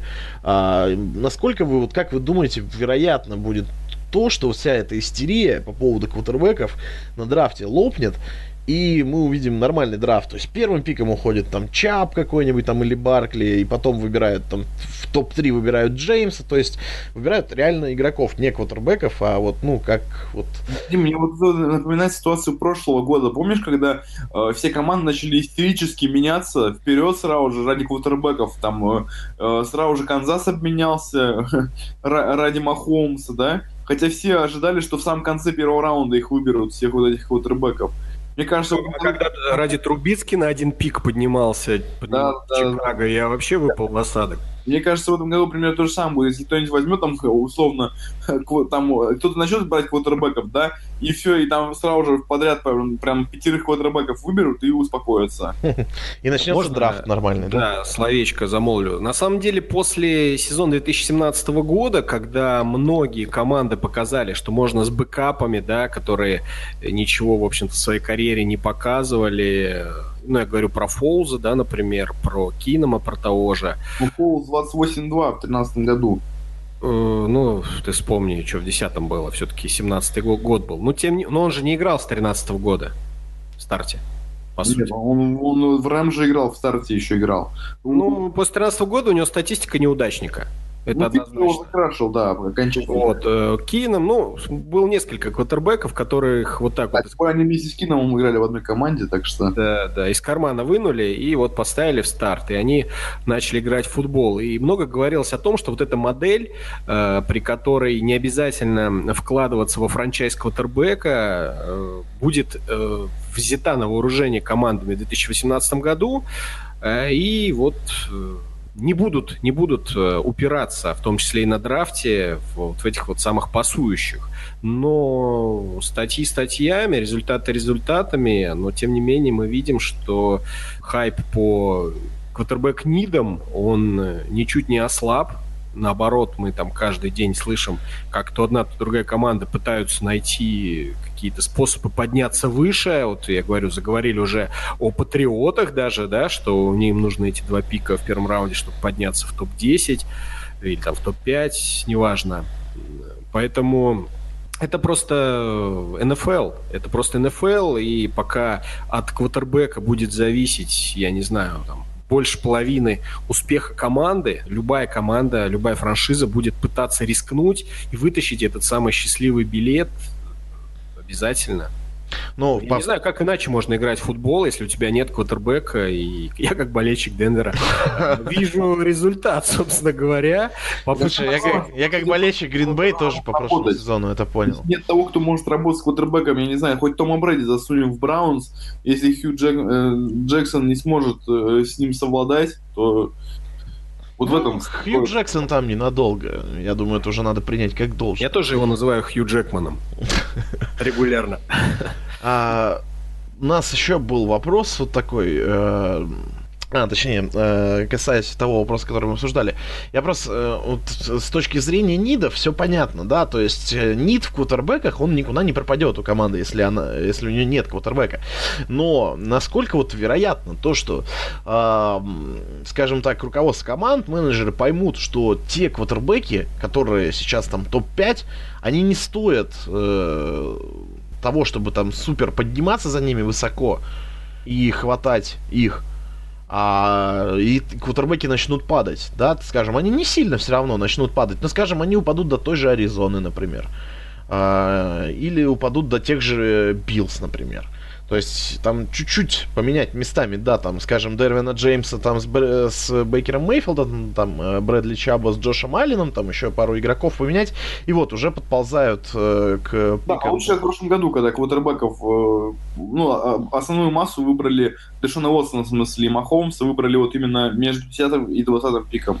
Ну вот, насколько, как думаете, такое возможно? Или все-таки кто-то возьмет один там, вторым пиком квотербека и понесется трейдапы там и так далее? Насколько это вероятно? Ну, понятно, что мы Джетс не трогаем. Джетс уже трейдапнулись. Они точно не за, скажем, там, не за Сайконом Баркли трейдапились, вероятно. Меня больше интересует вот ситуация вот в этом плане с Майами, да, потому что э, Гейс говорил, что ему и квотербек нужен, да, он как бы говорит, что Теннехилл стартер, но по, по сути Теннехилл уже полтора года не играет в футбол, да, возможно и Майами тоже что-нибудь предпримут в этом плане, если они могут тоже квотербека взять. Майами точно не будут подниматься. Ну, у них что... и так неплохой, в принципе. Вряд ли они верят в то, что до них кто-то сползет, но просто я хочу сказать, опять же, смотрим в цифры, смотрим в контракт. В 2018 году Райан Тейнх будет играть в футбол там, или будет сидеть на лавке, у него 22 миллиона в мертвых деньгах, если его сейчас отрезать. 2019... А самое, что из Флака. У Флака там тоже 30 миллионов. Да, и поэтому Балтимор не будет никогда брать квотербека, пока у Флака не закончится контракт. У, э, то же самое с Майами, потому что в 2019 году почти 14 миллионов в мертвых деньгах у Теннехилл. Он на 19 будет играть. Вот в 20 у него 6 миллионов. Вот последний год, когда его можно чикнуть, это после 19 -го. Поэтому, опять же, это как э, с другими там командами, вот типа Стиллерс, спокойно взять там в третьем, четвертом раунде какого-то среднячка и пытаться из него что-то вырастить. А насчет того, Дим, твоего вопроса, э, Почему так происходит? Ну, э, это отлично написано, описано, скажем так, Майклом Льюисом в книге «Манибол». Ну, читали mm-hmm. или смотрели фильм как математика изменила самую популярную спортивную лигу в мире. Вот. И у него там есть такой абзац или глава даже, что генеральные менеджеры, ну там про бейсбол, но отлично к футболу подходит, генеральные менеджеры приходят в команды работать. Они в первую очередь люди, которые зарабатывают деньги. Им по большому счету плевать на команду. Им нужно удержаться в кресле. Ну это я говорю в целом, да, бывают исключения, мы сейчас говорим в принципе о тенденции. Вот, это раз. А второе, эти самые генеральные менеджеры очень боятся общественного мнения, потому что общественное мнение влияет э, и на владельца, общественное мнение это пресса, это фанаты, и все они, то есть опять же там 95% этих людей считают, что без квотербека жизни нет. Они просто не пойдут против общественного мнения. Это вот просто такая тенденция в лиге, что обязательно, если у тебя есть возможность, надо взять лучшего из доступных квотербеков. Вот эта философия, почему вот это манибол-то суть, что изменилась философия в одной из команд, и пошла вот эта тенденция распространяться на всю лигу, когда увидели, что эта философия работает. И на самом деле в прошлом сезоне показал отлично и Миннесота, и Иглс, что действительно, да, можно не запариваться с квотербеком. Можно, можно так построить игру, что в нее встроится любой там более-менее э, человек, который умеет бросать мяч, который стоит на ногах. Ведь ни Кином, ни э, Фолс это не элита футбола. Это средняки, которых много. Но почему до сих пор команды это не поняли? Или вот я говорю, это вот, э, вот это вот внешнее воздействие прессы, фанатов, владельцев, которые до сих пор не верят, что это работает, считают, что это случайно, что это совпадение, и что все равно нужно строить команду, искать своего франчайз квотербека на драфте.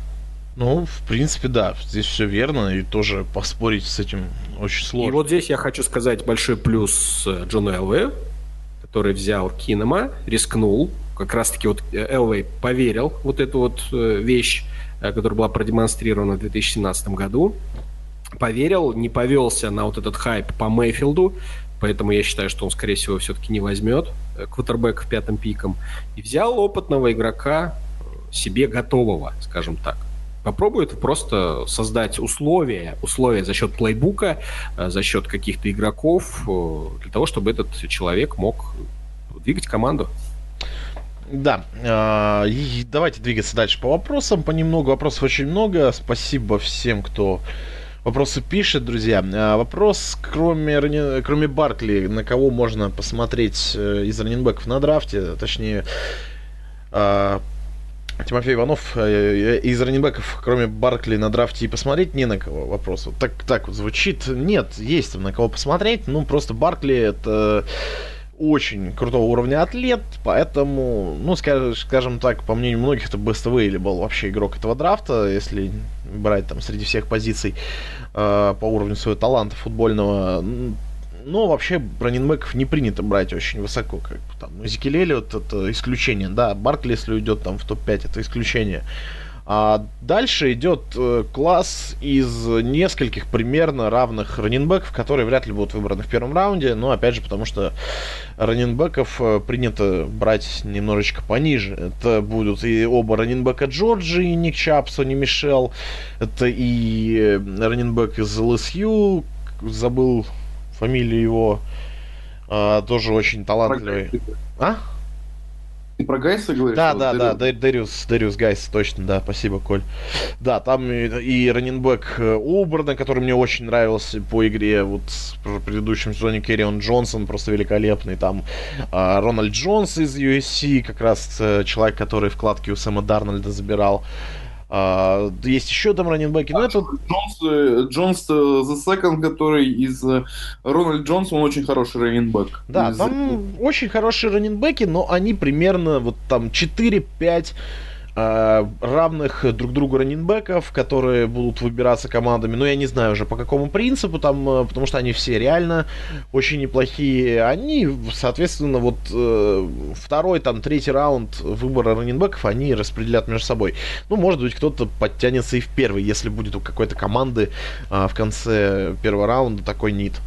Ну вот, там есть на кого посмотреть. Это реально очень крутые игроки, очень хорошие раненбеки. Просто вот там такой плотный, хороший, богатый класс на реально хороших игроков. К сожалению, кто-то из них э, будет выбран ниже, чем достоин. Только потому, что такой богатый вот класс. Именно на Дим, ну еще пару слов по поводу да. Баркли. Ты, да, сказал, что он атлет. И действительно, он подтвердил это не только игрой, но и на комбайне. Ведь, собственно, комбайн э, в том числе проводится и для этого, чтобы посмотреть, как э, футболист проявляет себя в плане именно физических, атлетических способностей вне э, матча, вне поддержки. Э, как вот вообще он, в принципе, себя таком вакууме по сравнению с другими проявляет. Но, опять же, это в том числе и моральное, да, определенное давление, потому что тут ты напрямую соревнуешься с э, потенциальными конкурентами на драфте, которые у тебя могут отнять много денег, потому что падение на каждый там пик – это серьезные деньги. Так вот, э, Баркли на комбайне в беге на 42-й, штанга первый, прыжок в высоту первый. Пожалуйста. Ну, Баркли это реально очень крутой атлет. Я просто... Это реально феномен. Это феноменальный человек. Это человек, который может поменять, полностью поменять игру команды. А, он может вдохнуть новое дыхание просто в любое нападение. Это реально просто человек супер уровня. Он выглядит пока невероятным игроком. Но как он приспособится к профессиональному футболу, тоже большой вопрос. Потому что все-таки а, ну, кто смотрел профайл, э, драфт-профайл по Сайквону Баркли, э, Секвон более такой неуловимый игрок, да, он не пробивной игрок, он не, он далеко не Маршон Линч в этом плане, да, то есть сбрасывать захваты он, э, ну, не то, что не умеет, у него очень немного сброшенных захватов. Если до него добираются защитники, они его останавливают чаще всего. А, но добраться до него очень сложно из-за его атлетизма. Опять же, из-за его невероятных э, углов бега, из-за невероятной скорости смены направления, невероятного умения просто мгновенно набирать скорость после смены направления. Ну, в этом он феноменален. Вот. А, ну, потом идет после него драфт-класс очень крутых, очень хороших, очень качественных раненбеков, но не феноменальных, скажем так. И из-за этого они немножечко просядут по драфту. А, вопрос как раз вот, раз уж мы про Баркли заговорили. Если Кливленд не возьмет первым пиком Баркли, подтянется ли Джайант за ним, или все-таки у гигантов э, вероятность взятия раненбека более маленькая, чем квотербека? Вот такой вопрос. Ну, я, пожалуй, пару слов скажу, наверное, потом вы добавите, потому что я думаю, насчет этого вопроса есть свои, что сказать у всех у нас. И мы так или иначе его уже касались в предыдущих подкастах. Потому что про гигантов мы говорили немало. Я думаю, что у гигантов нет сейчас э, очевидного нида в первом раунде брать квотербека. У них все-таки есть какой-никакой э, Элай Мэннинг. Э, он все-таки еще может бросать. Другой вопрос, что ему абсолютно некому было бросать весь предыдущий сезон, когда у них там в какой-то момент поломались все три стартовых принимающих там и вообще там не знаю, можно было с улицы людей брать, чтобы ловили мячи. А, они могут себе позволить э, брать квотербека ниже, чтобы он годик там отдохнул под Баркли, ой, под Баркли, э, под Илаем, а, научился опыта у Мэннинга, набрался опыта, э, поучился, и там через годика два, когда Мэннинг уже будет совсем а, не Мэннинг, точнее, будет типичным Мэннингом Илаем, скажем так, тогда уже выйти. Поэтому э, тратить топ-5 пик, топ-5 пик тратит, когда у вас нет квотербека. Когда вы хотите взять квотербека, чтобы он играл. Дим, я сразу. даже добавил бы, что э, типичным э, и, и Пейтоном Мэннингом тоже. Ну да, Пейтоном Мэннингом последний год вот этот вот эпичный э, супербоульный, но тем не менее мы все помним, как Пейтон играл. А, топ-5 пик вы хотите тратить, когда вам нужен реально вот сейчас кутербэк, вот завтра, чтобы он вышел и играл у вас, и выигрывал игры. А, тогда вы, да, вы будете тратить топ-5 пик. Если у вас есть Илай, зачем? Я не вижу нида. Раннинбэк хороший вариант, но э, есть дыры но опять же, как мы уже сказали до этого, э, можно потратить э, высокий пик на Баркли, потому что он феноменален. А можно спокойно взять пониже одного из там 5-6 более-менее равных очень крутых раненбеков. И, на мой взгляд, вывод отсюда следует наиболее логично. Giants будет трейдауниться и брать э, какого-нибудь, ну, того же Дэвенпорта, например который до, скажем, пика Bills или там пика Аризоны, э, 12 и 15, насколько я помню, у Аризоны, да, э, вероятно, доживет.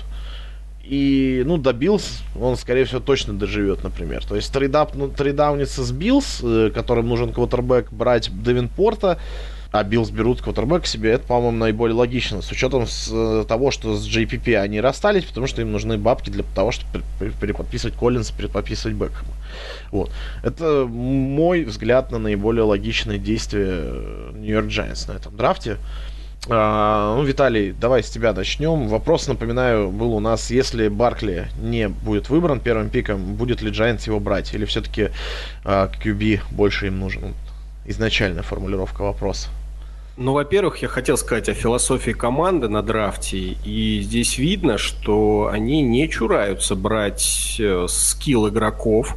Э, если мы возьмем, ну, например, с 2010 года, то в 2012 они взяли в первом раунде раненбека, э, в 2014 они взяли, ну, раненбек, наверное, сейчас уже это имя никому не скажет, но это был Дэвид Уилсон. В 2014 взяли первым пиком своим в первом раунде Адела Бекхэма. Кто это? Адел Бекхэм такой чувачок, э, у, них иногда нюхает белый порошок. Да, в 17-м взяли Тайтенда в первом раунде Эвана Энгрэма. То есть э, мы видим, что там буквально, ну даже если берем 12 год, за 5 лет, за 5 лет последних они взяли трех скилл игроков. То есть у них проблемы с тем, чтобы взять раненбека в первом раунде вообще никаких нет. Вообще никаких. Тогда был другой, другой же... Да, э, руководство э, сменилось. генеральный менеджер с Каролины, который, наоборот, защитников привык брать в первых, в первых раундах. Э, я говорю про философию команды, я не говорю, что ге- про генерального менеджера конкретно. Но я к тому, что если у них есть нит э, в раненбеке, то они не будут заморачиваться тем, что, ой, вторым пиком раненбека никто не берет, мы давайте тоже не будем брать.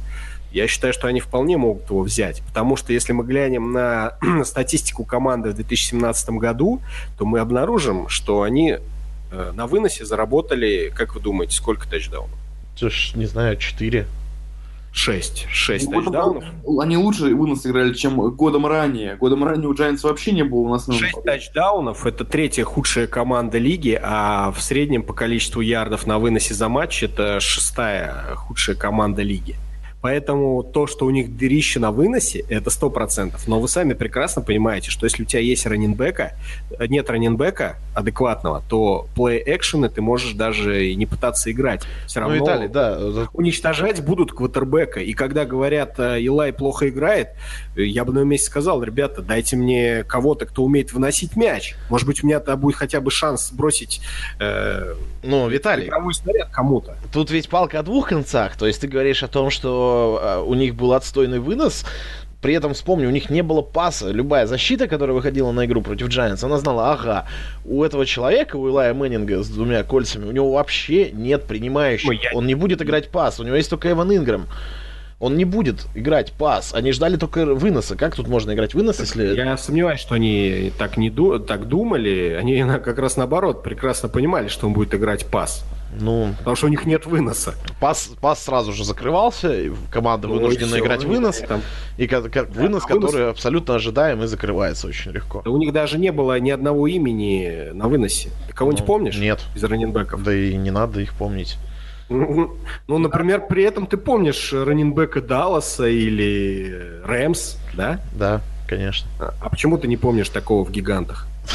Ну, потому что их там нет. Ну, Ну вот о том и речь, у них их нет. ну можно же взять Чаба, можно взять Сони Мишела, можно взять Рональда Джонса. Их можно взять во втором, в третьем раунде. Только, только, Дим, знаешь, что смысл-то в том, что э, брата Чаба и Сони Митчелла можно взять еще во втором раунде будет, под вторым пиком, да? Да. А, а Чаба Энда можно взять в первом раунде, и я уже не один мог читал, что э, ск- скорее всего именно Чаба будет брать, потому ну как бы за, за ме- за место JPP будут именно Чаба брать. Но здесь вот вопрос, что у них будет, э, скажем так, на уме. Захотят они взять феноменального раннинбека? Или захотят... э, Энда. Да, и среднего энда там в начале второго раунда. А, или они захотят э, прагматично поступить, скажем, ну и взять сначала энда себе, неважно, да, там с trade down ом или без, то есть с trade down ом это, скорее всего, Девинпорт без, это, безусловно, Чап. Ли- и взять себе вот одного из тех 5-6 раненбеков, чтобы был рабочей лошадкой и, и играл на выносе тоже. Ну, Баркли, учитывая проблемы в линии нападения Giants, э, которые их преследовали из сезона в сезон, я думаю, может, может вывести эту команду. Хотя без линии, как мы знаем, любой раненбэк не будет справляться. Ну, Тут тоже... Дим, это как в анекдоте, знаешь, когда человек молится выиграть в лотерею 10 лет, а ему потом ночью голос с неба, мужик, дай шанс, купи билет. Понимаешь, вот из этой же серии, конечно, у них вынос не работает. Дайте шанс, дайте раненбека. Вот вопрос. Может, они захотят более прагматично поступить и Ну, захотят... смотри, у них сейчас есть Стюарт. В принципе, Стюарт на один год может неплохую игру э, показать в Giants. И, в принципе, э, Чабу можно брать эндом в первом раунде. Ну, я не знаю, Баркли это очень крутой игрок. И любая команда, которая увидит, что Баркли доступен на момент их пика, может вообще вне зависимости от нидов, вне зависимости от планов его взять. Вот просто взять. Даже А если время, Дим, Чап это потенциально, это Вон Миллер, Майлз Гаррет и, Ха- и Карил Мак в одном лице. Вот не, не, хотел, не, хотел ли, не, не хотят ли Giants себе такого игрока? Ну, это, наверное, уже вопрос к их менеджменту, и мы можем долго рассуждать на эту У них тему. нет проблем с пасрашем. Зачем им Ну, еще опять... у них верно, Ну, у них есть Верно, достаточно уже возрастной игрок, и Чап, в принципе, очень бы помог э, команде, поэтому я не знаю, по мне, пик Чаба выглядит вполне адекватно, и опять же, ну я потому что не привержен брать раненбеков в первом раунде. Ты Просто в футбол играешь в защите. Вот и все, понимаешь? Поэтому для тебя любой защитник это круче, чем э, с другой стороны мяча тот, кто стоит. Нет, смотрите, у нас складывается реально... Был в плане нападения, но в этом, ну вот именно здесь э, для меня видится логичный пик именно Чаба. Нет, тут видите, тут и, и пик Чаба полностью логичен, и можно найти ну, абсолютно логичное объяснение, да. И трейдаун ну, абсолютно логичен с пиком там Давинпорта и еще там кого-нибудь. И пик Баркли тоже абсолютно логичен. То есть, ну, нам остается, мне кажется, мы тут никогда не придем к единому мнению, потому что нам Насчет остается только... того, что старый верно, ему 27 лет. Но мне кажется, что сама личность вот Геттлмана, который пришел с Каролины, да, и при том, что он любит брать э, защитников, мне кажется, тоже сыграет свою роль, и, в принципе, мы вполне можем увидеть Брэдли Чаба под вторым номером. Ну, можем. Мы можем увидеть Дервина Джеймса какого-нибудь по третьему или Ворда там по четвертому, но... Дервин Джеймс совершенно не соответствует нидам. Ну, бросайте вот именно, курить, курить, курить бросайте. Ну, нидам, да, нидам не соответствует, но вот вдруг менеджеры проснутся и поймут, так, мы можем их ведь реально взять там с 10 по 15 всех. И уйдут игроки топ-5. Но это, опять же, крайне маловероятно. Давайте двигаться дальше по вопросам. Тоже про Джеймса начали немножечко говорить. Дмитрий Шевков пишет, почему, в принципе, Фицпатрик так упал во многих моках. Он раньше был лучшим сейфти-корнером на этом драфте. Ну, в, в сезоне, да, действительно так было. В некоторых моках э, Фицпатрик действительно довольно-таки провалился. И э, еще у нас был вопрос, почему вы считаете Джеймса лучше Фицпатрика? Вот, ну, разные люди задавали. Можно объединить в один этот вопрос. А, ну и вообще, наверное, поговорить, э, скажем так, о лучших дебеках, да, разных позиций а, этого драфта. Ну, вот начну, наверное, опять я, если позволите. Джеймс и э, Фиспатрик разные по нидам тоже команд э, игроки. Джеймс это такой классический гибридный сейфти, полусейфти, полулайнбекер такой. А, вот если, Дим, если, в словаре, если в словаре открыть там... Э, Джеймс это Киану Нил, а Минка Фицпатрик это Тайрон Мэтью. Ну, если, если вы понимаете, в принципе, о чем мы говорим. Ну, как бы, если в словаре открыть э, вот э, слово там strong safety, который будет хитовать, играть много близко к линии скриммиджа, это будет э, Дервин Джеймс, да, это это хитер, это человек, который и блицевать умеет, и... Э, Из последних это Ти Джей Уорд, вот мне приходит на память. Ну, близко, да, что-то такое близко. Вот, э, то есть, э, это хитер, это человек, э, вот как Барретт, э, Барнетт играл там в Гринбее весь сезон, будучи сейфти, он весь сезон проиграл практически в боксе одним из дополнительных лайнбекеров. Вот, ну, Джеймс, конечно, талантливее, безусловно, Барнета. А, но это, опять же, вопрос Нида, да, вот какая команда будет выбирать, увидит Джеймса и сопоставит это со своими Нидами. Джеймс как может выше уйти, так и ниже уйти.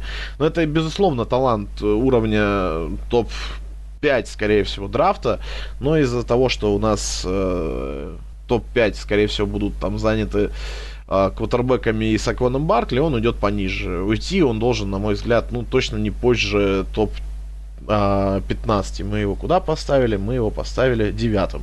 Да, ну, топ-10, топ-15 это безусловно, его. А так он достоин топ-5 быть. Но, опять же, вопрос Нида. Да, Минк Фицпатрик это такой более универсальный парень. Он больше про прикрытие, и он полегче. Он не физический фрик, как э, Дервин Джеймс. Но тоже талант его огромен просто. На самом деле это вопрос вкуса. Ну, вопрос вкуса и необходимости команды, кого она хочет видеть в себя кто им нужен в схемах их, как они предпочитают играть, как они используют, предпочитают сейфти использовать. Минка Фицпатрик это вообще на разных позициях можно использовать. Ну, все-таки он, скорее всего, сейфти, сейфти будет, потому ну, что да. у него скорость... Патрик это Тайрон Мэтью, Дервин Джеймс это Киану Нил. Как бы Киану, Киану Нил это пол лайнбекер, пол сейфти, как ты до этого говорил. Минка Фицпатрик это пол, это никель, это никель э, и сейфти в одном лице. Ну, фри сейфти и никель в одном лице все, как бы самое простое объяснение. ну это. да, и все, все опять же будет зависеть от нида, как мы уже говорили по другим людям нужен будет нит э, в игроке типа Джеймса, уйдет Джеймс раньше. Ну, например, вот если Сан-Франциско э, и Дервин Джеймс доживет, и Минка Фицпатрик, то тут э, такой двоякий будет предстоит выбор для Сан-Франциско. У них э, они отпустили Эрика Рида, друга mm. Колина Коперника, да, э, который играл Странгом то есть, если бы Эрик Рид был бы в команде, то без вариантов взяли бы Минку Фицпатрика, да? А сейчас, э, не, ну, непонятно, кого они возьмут. Либо Дервина Джеймса, либо Минка Фицпатрика, потому что второго сейфти у них тоже команде нет. И, ну, в идеале бы они их обоих, конечно, взяли бы. Ну, если вот так вот рассуждать, мне кажется, тут включается БПА, как бы фактор Best Player Available, и уходит Джеймс. Просто потому, что он физический фрик. И потенциала в нем, как в лошади, я не знаю, ну, на нем пахать можно, по-моему. И поэтому, мне кажется, он у нас выше Фицпатрика и остался вот на том же пике Сан-Франциско, девятым. Как-то как вот так. Но в то же время Минк Фицпатрик из Алабамы, где он с первого же года играл, а э, Дервин Джеймс из Семиналс, где Джеймс крабов. Ну, Поэтому... Из Семиналс, из Флорида Стейт выходили неплохие дебеки. У них тоже школа, как бы, дебек. А Рэмси разве не оттуда? Да, оттуда. Ну вот, да, тоже, тоже в принципе. Так что умеют... Э, ну вот, кстати, вопрос, пока мы говорили, как раз тут был вопрос, кто лучше подойдет в 49-м, Фицпатрик или Джеймс. Собственно, на него мы и ответили. А по ходу дела вопрос у нас был по Сиэтлу. А, вопрос был по Сиэтлу по нашему выбору Орландо Брауна. А, написали нам, что мы, вероятно, недооцениваем умственные способности менеджмента Сиэтла, раз даем им Орландо Брауна на 18-м пике.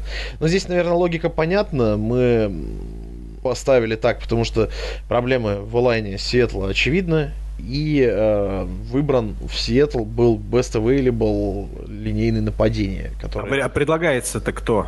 Да, ну никто не предлагается. Да, интересно было, да, интересно было бы э, конечно, послушать, кого люди предлагают, кого хотят. Да, друзья, вы когда критикуете, это всегда неплохо, желательно еще и да, потому что мы все-таки первую версию выложили, как мы уже говорили, мы хотим ее обновлять и хотим прислушаться, скажем так, разные мнения послушать и решить, что же будет лучше. Вот, объясняем сейчас, э, какими принципами мы руководствовались, наши пики составляя, да, то есть Сихокс, очевидно, э, проблема линия нападения, и лучший линейный нападение, который остался к тому моменту по нашему МОК 18 пику, это Орландо Браун. Э, да, у него проблем не, тоже немало. Вот, но это по мнению нашей, скажем так, редакции, если можно это так назвать. А, можно, а, что ж нельзя. Да, был лучший... Редакция в другом месте, я тебе потом сказал, но... А, вот. А, это лучший линейный игрок, который остался в живых, скажем так, остался доступен к 18 выбору драфта. А, я не вижу вообще ни единой причины, а, чтобы на драфте Сиэтл выбрали кого угодно, кроме линейного нападения. Не, ну, может быть, там идет намек, намек на то, что разогнали все, все секондари, да, и типа вот сейчас будут туда кого-то набирать, но я, честно говоря, не знаю, кого можно 18-м пиком, прям такого топа. Никого, вот в том тоже. Вот, это, поэтому это, мы посмотрели и увидели. Это что... тоже второй как бы фактор, да, почему уходит. От, отстойного сейфти, да, сюда можно было запихнуть, который должен там уйти там в конце первого, в начале второго раунда, и засунуть его в середину первого и сказать, ну ведь им нужны же дебеки, вот мы его и поставили. Да, Но... это, это нелогично было бы, потому что у нас есть три топовых дебека, это Минк Фицпатрик, это Дензел Уорд, это э, Дервин Джеймс. И там, скажем, если брать корнербеков, есть тоже как ситуация, как с раненбеками. Там большой, хороший класс э, хороших корнербеков. Там есть Джей, Джаир Александр. Там это есть... все после Уорда и это все, это все, Да, и они будут доступны ниже. Они будут доступны ниже.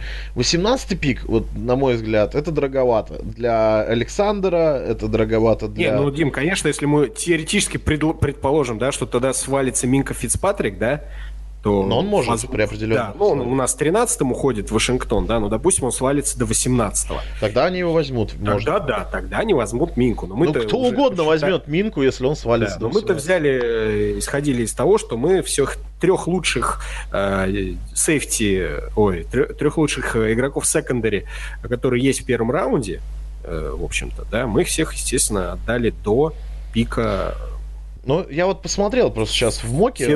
Я посмотрел, у нас в моке уходит Джастин Рид 28-м сейфти в Стиллерс, а Джошуа Джексон 31-м в, э, в Патриотов, Майк Хьюз 32-м в, в Филу.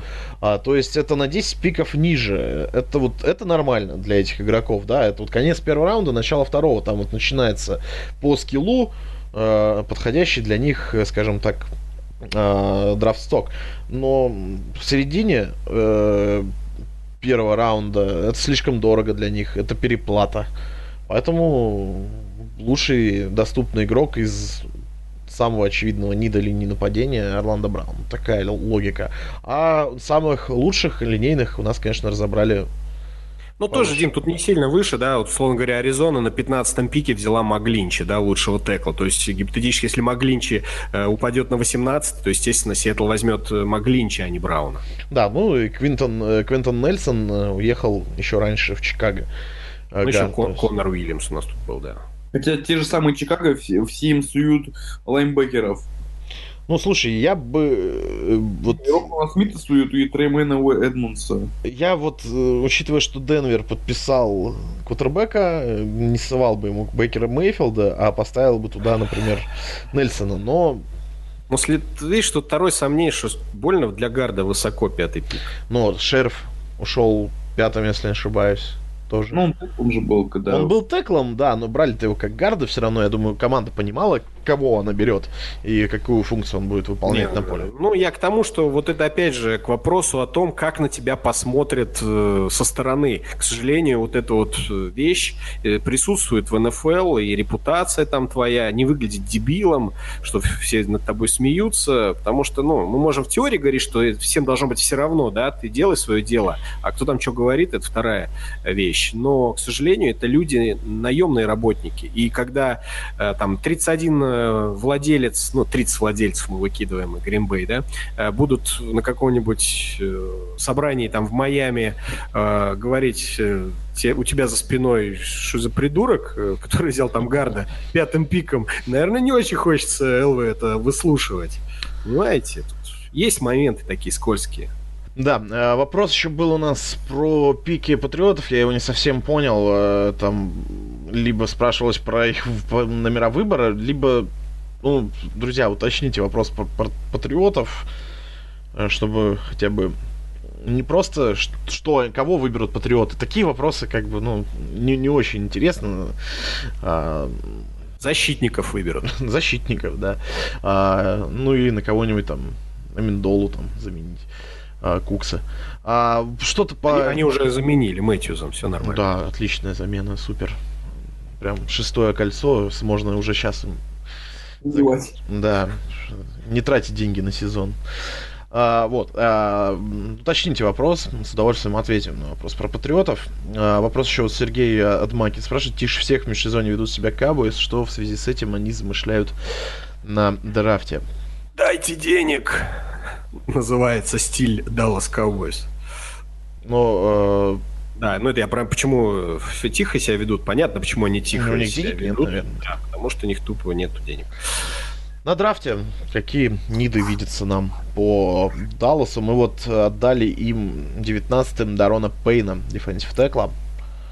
Я сейчас жду, честно говоря, все-таки развитие событий, э, раскрутку вот этой ситуации по их суперресиверу, я думаю, вы поняли, да, о ком я говорю.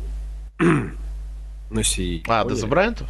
Да, вот, вот я уточню, да. По Дезу Брайанту, конечно же, который получает невероятные деньги, уже какой сезон, но при этом его продуктивность э, все ниже и ниже. Вот, поэтому если э, все-таки решится Джерри Джонс э, с Брайантом распрощаться так или иначе, например, через обмен, то им, у них, конечно, нит сменится. Тут, я думаю, мы вернемся к вопросу ресиверов. Ресиверов, и это как бы другая история. Но на данный момент э, я таких прям дыр явных, кроме линии защиты... Но в секондаре там проблемки были по ходу, 17, ну, по ходу 17 сезона. Может быть. Ну, и... ну, какие ваши мнения на этот счет? Ну, я тоже соглашусь, надо дождаться развития ситуации с Брайантом и уже думать. Э, Даррен Пейн у нас э, был э, под 19 да, по-моему, пиком. А, 19 да. в Даллас. Это, наверное, best available такой игрок на этот момент, потому что, опять же, каких-то очевидных провалов, э, вот таких вот прям там, чтобы в глаза бросалось, у Далласа нет. Э, ну, не сказать, что все хорошо, но и там супер слабого звена тоже не наблюдается. Эм, в этом Даррен Пейн неплохой выбор, на самом деле. Человек, который тоже немножечко опустился, тоже он был повыше э, в ранних моках там по ходу сезона. Талантливый парень, э, очень неплохой э. И смотрите, если, например, их соперники те же Giants берут себе Баркли на драфте, то этот пик становится трижды оправдан. Просто трижды оправдан. Классный ранстопер им очень пригодится. Вот. Эм...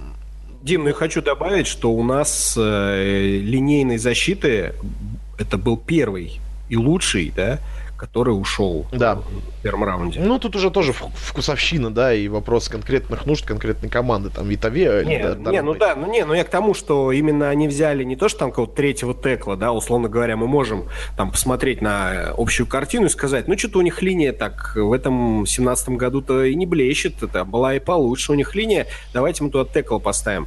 А, но текл-то это был бы уже там третий или четвертый текл, да, в первом раунде, да, э, уже это лучше, далеко не лучший. А линейной э, защиты как раз-таки лучший ушел. Да, э, давайте немного продвигаться по вопросам. Вопрос у нас как раз мы вот про ресиверов вспомнили.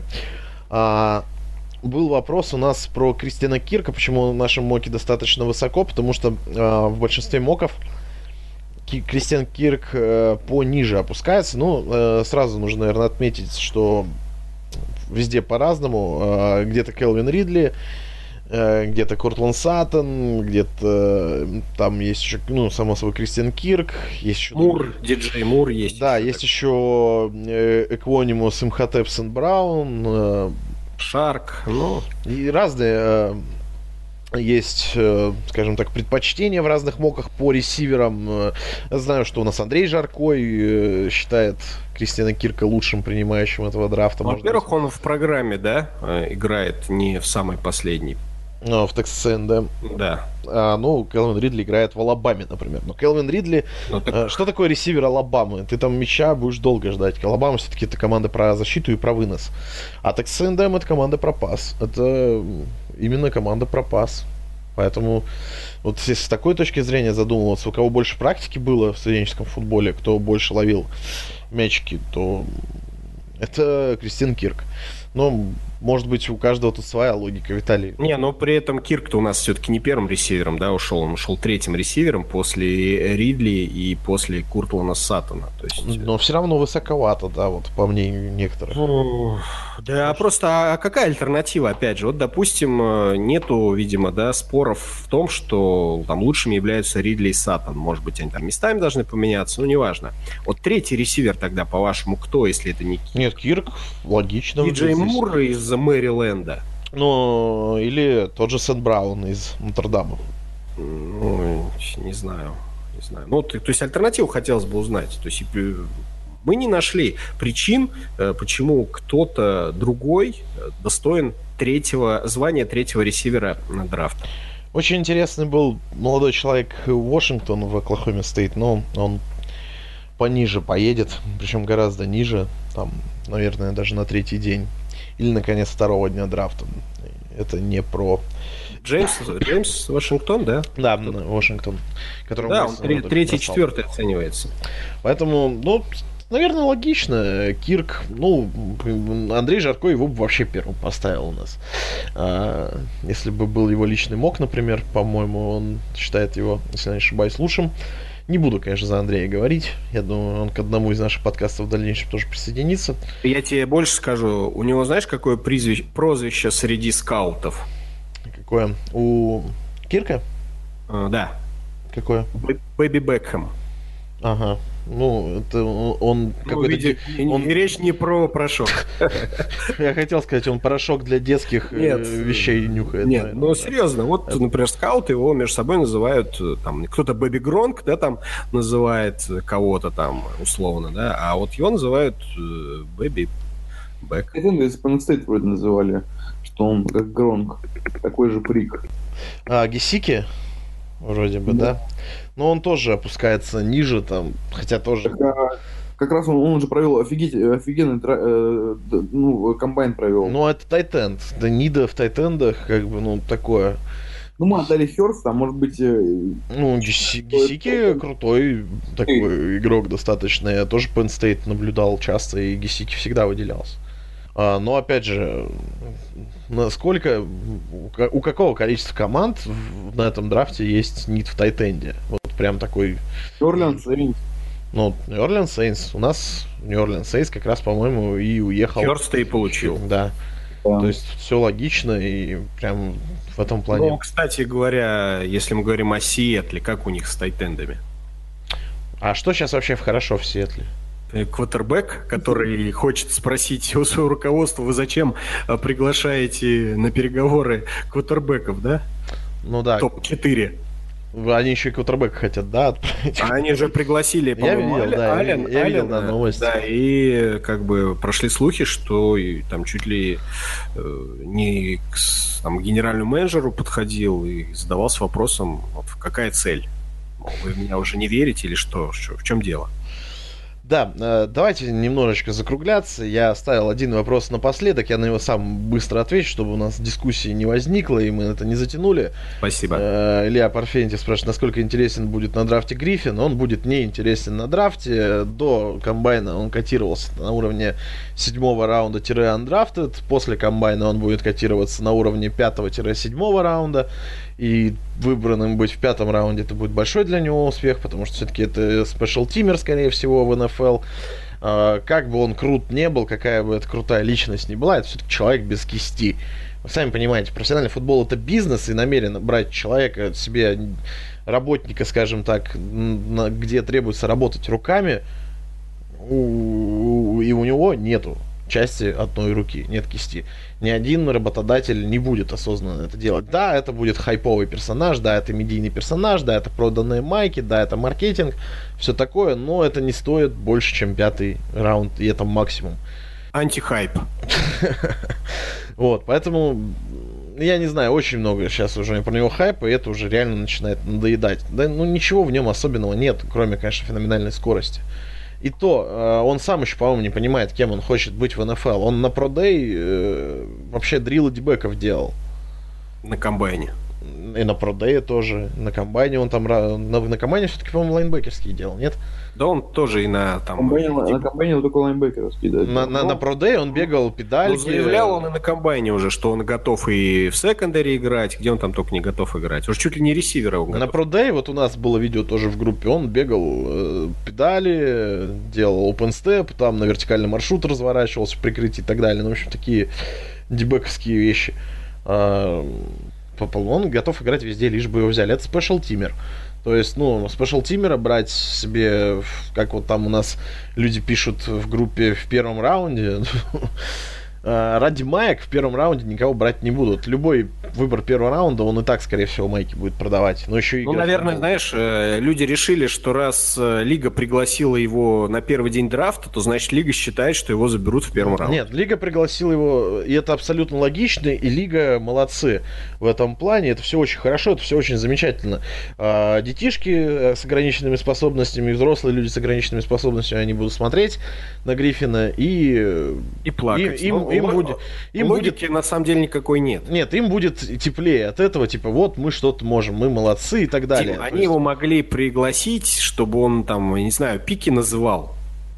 ну, это потом. Ну, если они хотели там э, какие-то ему отдать, э, отдать должное, да. Он, кстати, А- мы по поводу сегодняшней статьи, которую мы с тобой вот буквально перед подкастом, там, он неплохой кандидат на мистера Irrelevant, мистера Ненужного. То есть, И на самом деле, я думаю, вот эта вот история с приглашением его в Green Room, э, непонятно для чего, да, это эхо того, что они его изначально на комбайн не пригласили.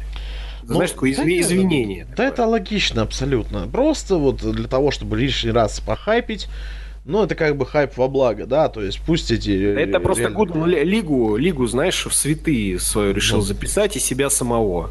Ну, может, Гудала поменьше будут освистывать в этом году, посмотрим. То, что вот он пошел на поводу драфта А, в- а в общественности. итоге-то достается Ой, Гриффину, Твиттер всё, который общественности. вроде бы ни в чем не виноват, да, Ну, но Гриффину придется сидеть до воскресенья. все его в него плевать будут. Типа, Си- что ты приперся? Сидеть до третьего дня и ждать.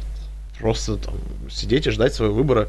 Кто там, э, Чет Келли спал-то, да, когда... Чет Келли, да, спал, когда его вы случайно выбрали.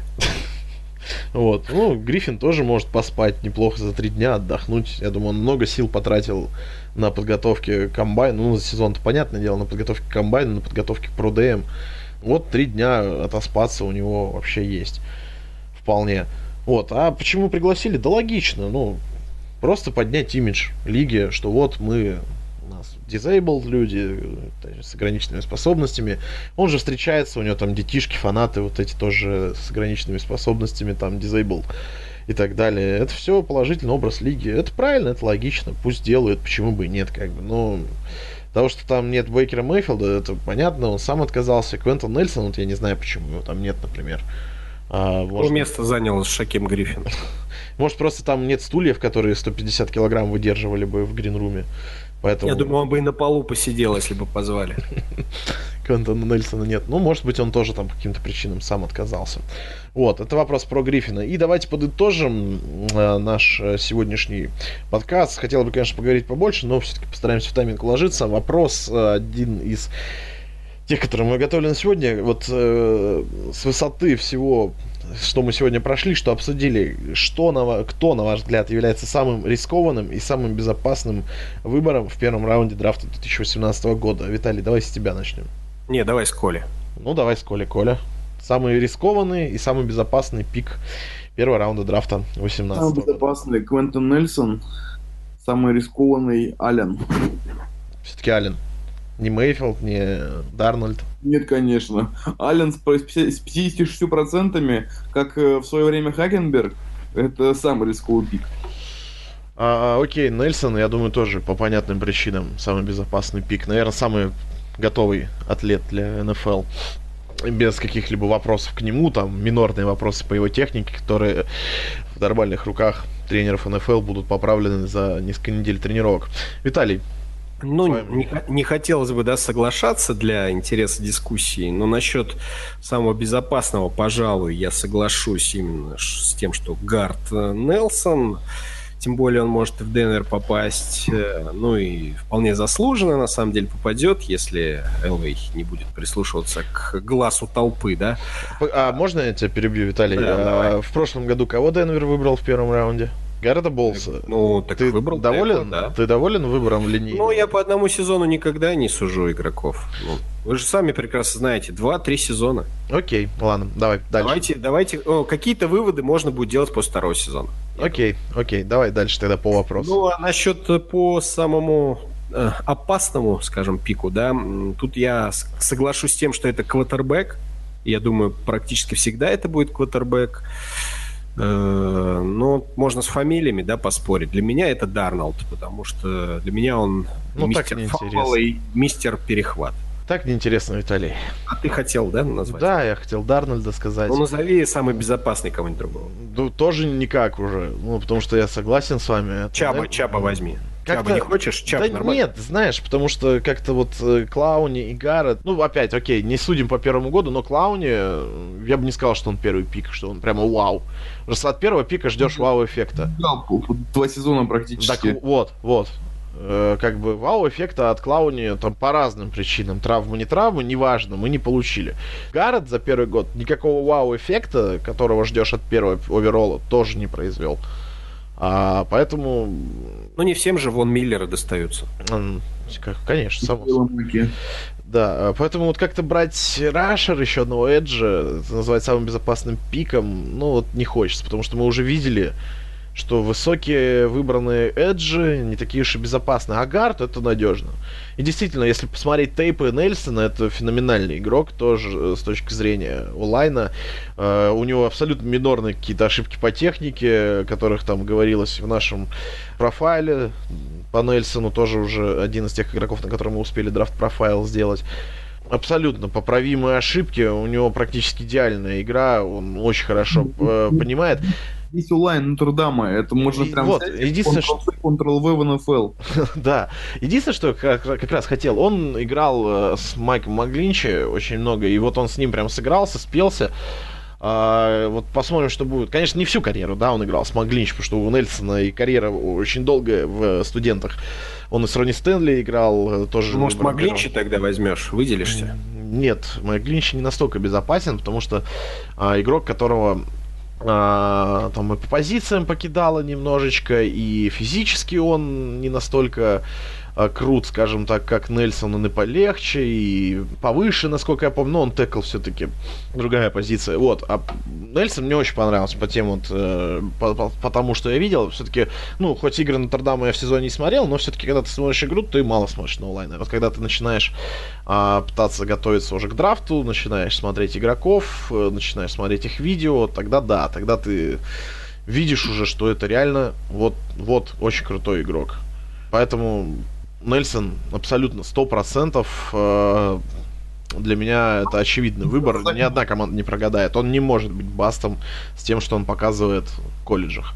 Дим, просто Нельсон, Нельсон говорит, тот же самый, Зак Мартин, прям копия Зака Мартина. Да, он копия любого хорошего гарда, очень хорошего гарда. Очень хорошего на выносе, очень надежного на защите Зак Мартин это All-Pro гард. Да. Ну, При этом три года подряд, если не ошибаюсь. Ну, я не спорю, Коль, здесь вообще никак. Это реально выбор. По самому рискованному я, ну, вот хотел назвать Дарнольда, Виталий сделал это раньше. Мне очень нравится Дарнольд. Мне гораздо больше нравятся другие игроки, если вот, э, да, Коль Аллен тоже неплохой вариант, чтобы быть самым рискованным пиком, но Аллен хотя бы 50% своей студенческой карьеры играл э, под центром. Э, Дарнольд играл, если память не изменяет, 4,2% снэпов по центрам. Против 50 это существенная разница. Это гораздо а, меньшее время на адап... большее время, точнее, адаптацию для... на адаптацию для Дарнольда, меньшее для Алина. Плюс ко всему, есть еще такой минорный тоже фактор, но э, Дарнольд это ю, парень из USC, это калифорнийский парень, который снега там не видел на протяжении своей студенческой карьеры ни разу. А, а Дарнольд э, играл э, регулярно, ой, Дарнольд говорю, Аллен э, регулярно играл в плохую погоду в своем Вайоминге ненастном.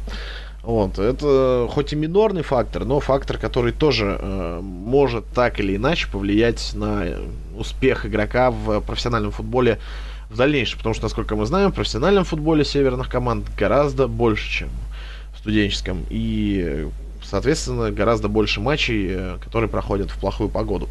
Именно в профессиональном футболе. Поэтому вот э, чаша весов в сторону самого небезопасного, самого рискованного пика, на мой взгляд, перемещается на Дарнольда здесь, и я не могу назвать что-то отличное от Виталия. Как бы не хотелось, конечно, ради дискуссии это и сделать. Ну вот так, я думаю, что мы на сегодня будем заканчивать понемногу, потому что опять мы на два часа растянулись, но это ничего страшного. Друзья, э, на следующей неделе мы обязательно еще раз выйдем в эфир, э, поэтому мы ждем от вас заранее вопросов по э, драфту предстоящему. Пишите ваше мнение, обязательно пишите ваше мнение по нашему моку, пишите его в группе, в комментариях, э, потому что этот мок мы не выкладываем как какая-то истина последней инстанции, мы именно выкладываем его для того, чтобы услышать ваши точки зрения и услышать как можно больше точек зрения Поэтому пишите, пишите ваши точки зрения по всем вопросам, которые мы обсуждали. Будем читать, будем думать и так далее. Обязательно смотрите драфт-профайлы, все ролики про студентов, потому что там можно понять, в принципе, о чем мы говорим, как это все дело выглядит и так далее. Ну и ждите, конечно, еще больше интересных материалов по драфту. И ждите сам драфт, который, напомню, пройдет 26 апреля, первый день. Ну и мы покажем, я думаю, первые два дня драфта точно. Потому что третий день там уже смотреть особо нечего.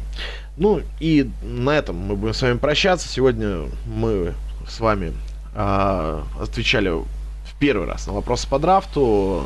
Первый раз у нас сегодня в межсезонном подкасте присутствовал Николай Зарубин, также постоянный участник Виталий Пчелкин, ну и я, Дмитрий Иванов.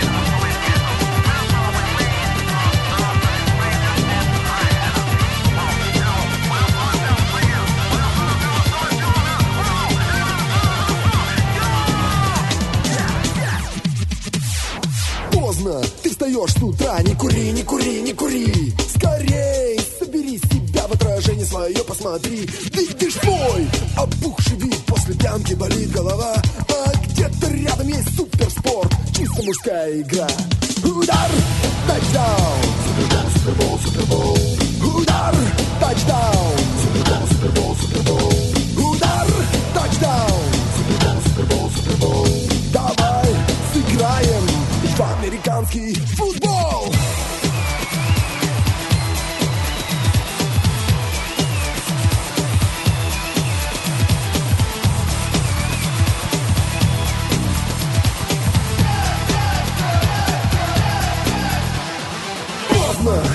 Встаешь с утра, твой наркотик пустая блажь. И обреченно сломает тебя, вновь исчез мимолетный кураж. Больше нет любви и девочек нет, никому ты не нужен пока. А Где-то рядом есть суперспорт, чисто мужская игра. Удар, тачдаун, супербол, супербол, супербол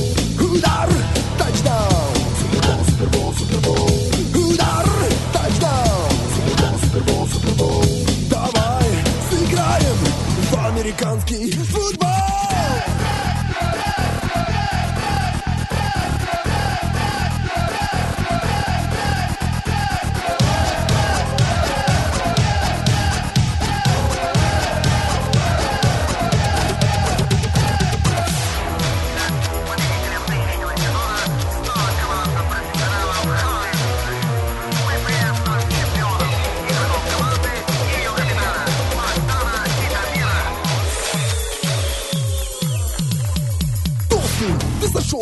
только хавать сегодня нельзя Почему ты ложишься опять на диван, как и сна, закрывая глаза? Эй, вставай! Поднимайся скорее! На другие спешат времена! Толстый, запомни, это чисто мужская игра Принимай прямой удар, сила мускул, бросок, борьба И тысячи венов тебе кричат, и ты знаешь, победа близка Я призываю, пошли со мной! Признай, победила врага! зрелище, это суперспорт, чисто мужская игра. Удар! Тачдаун! Удар! Тачдаун!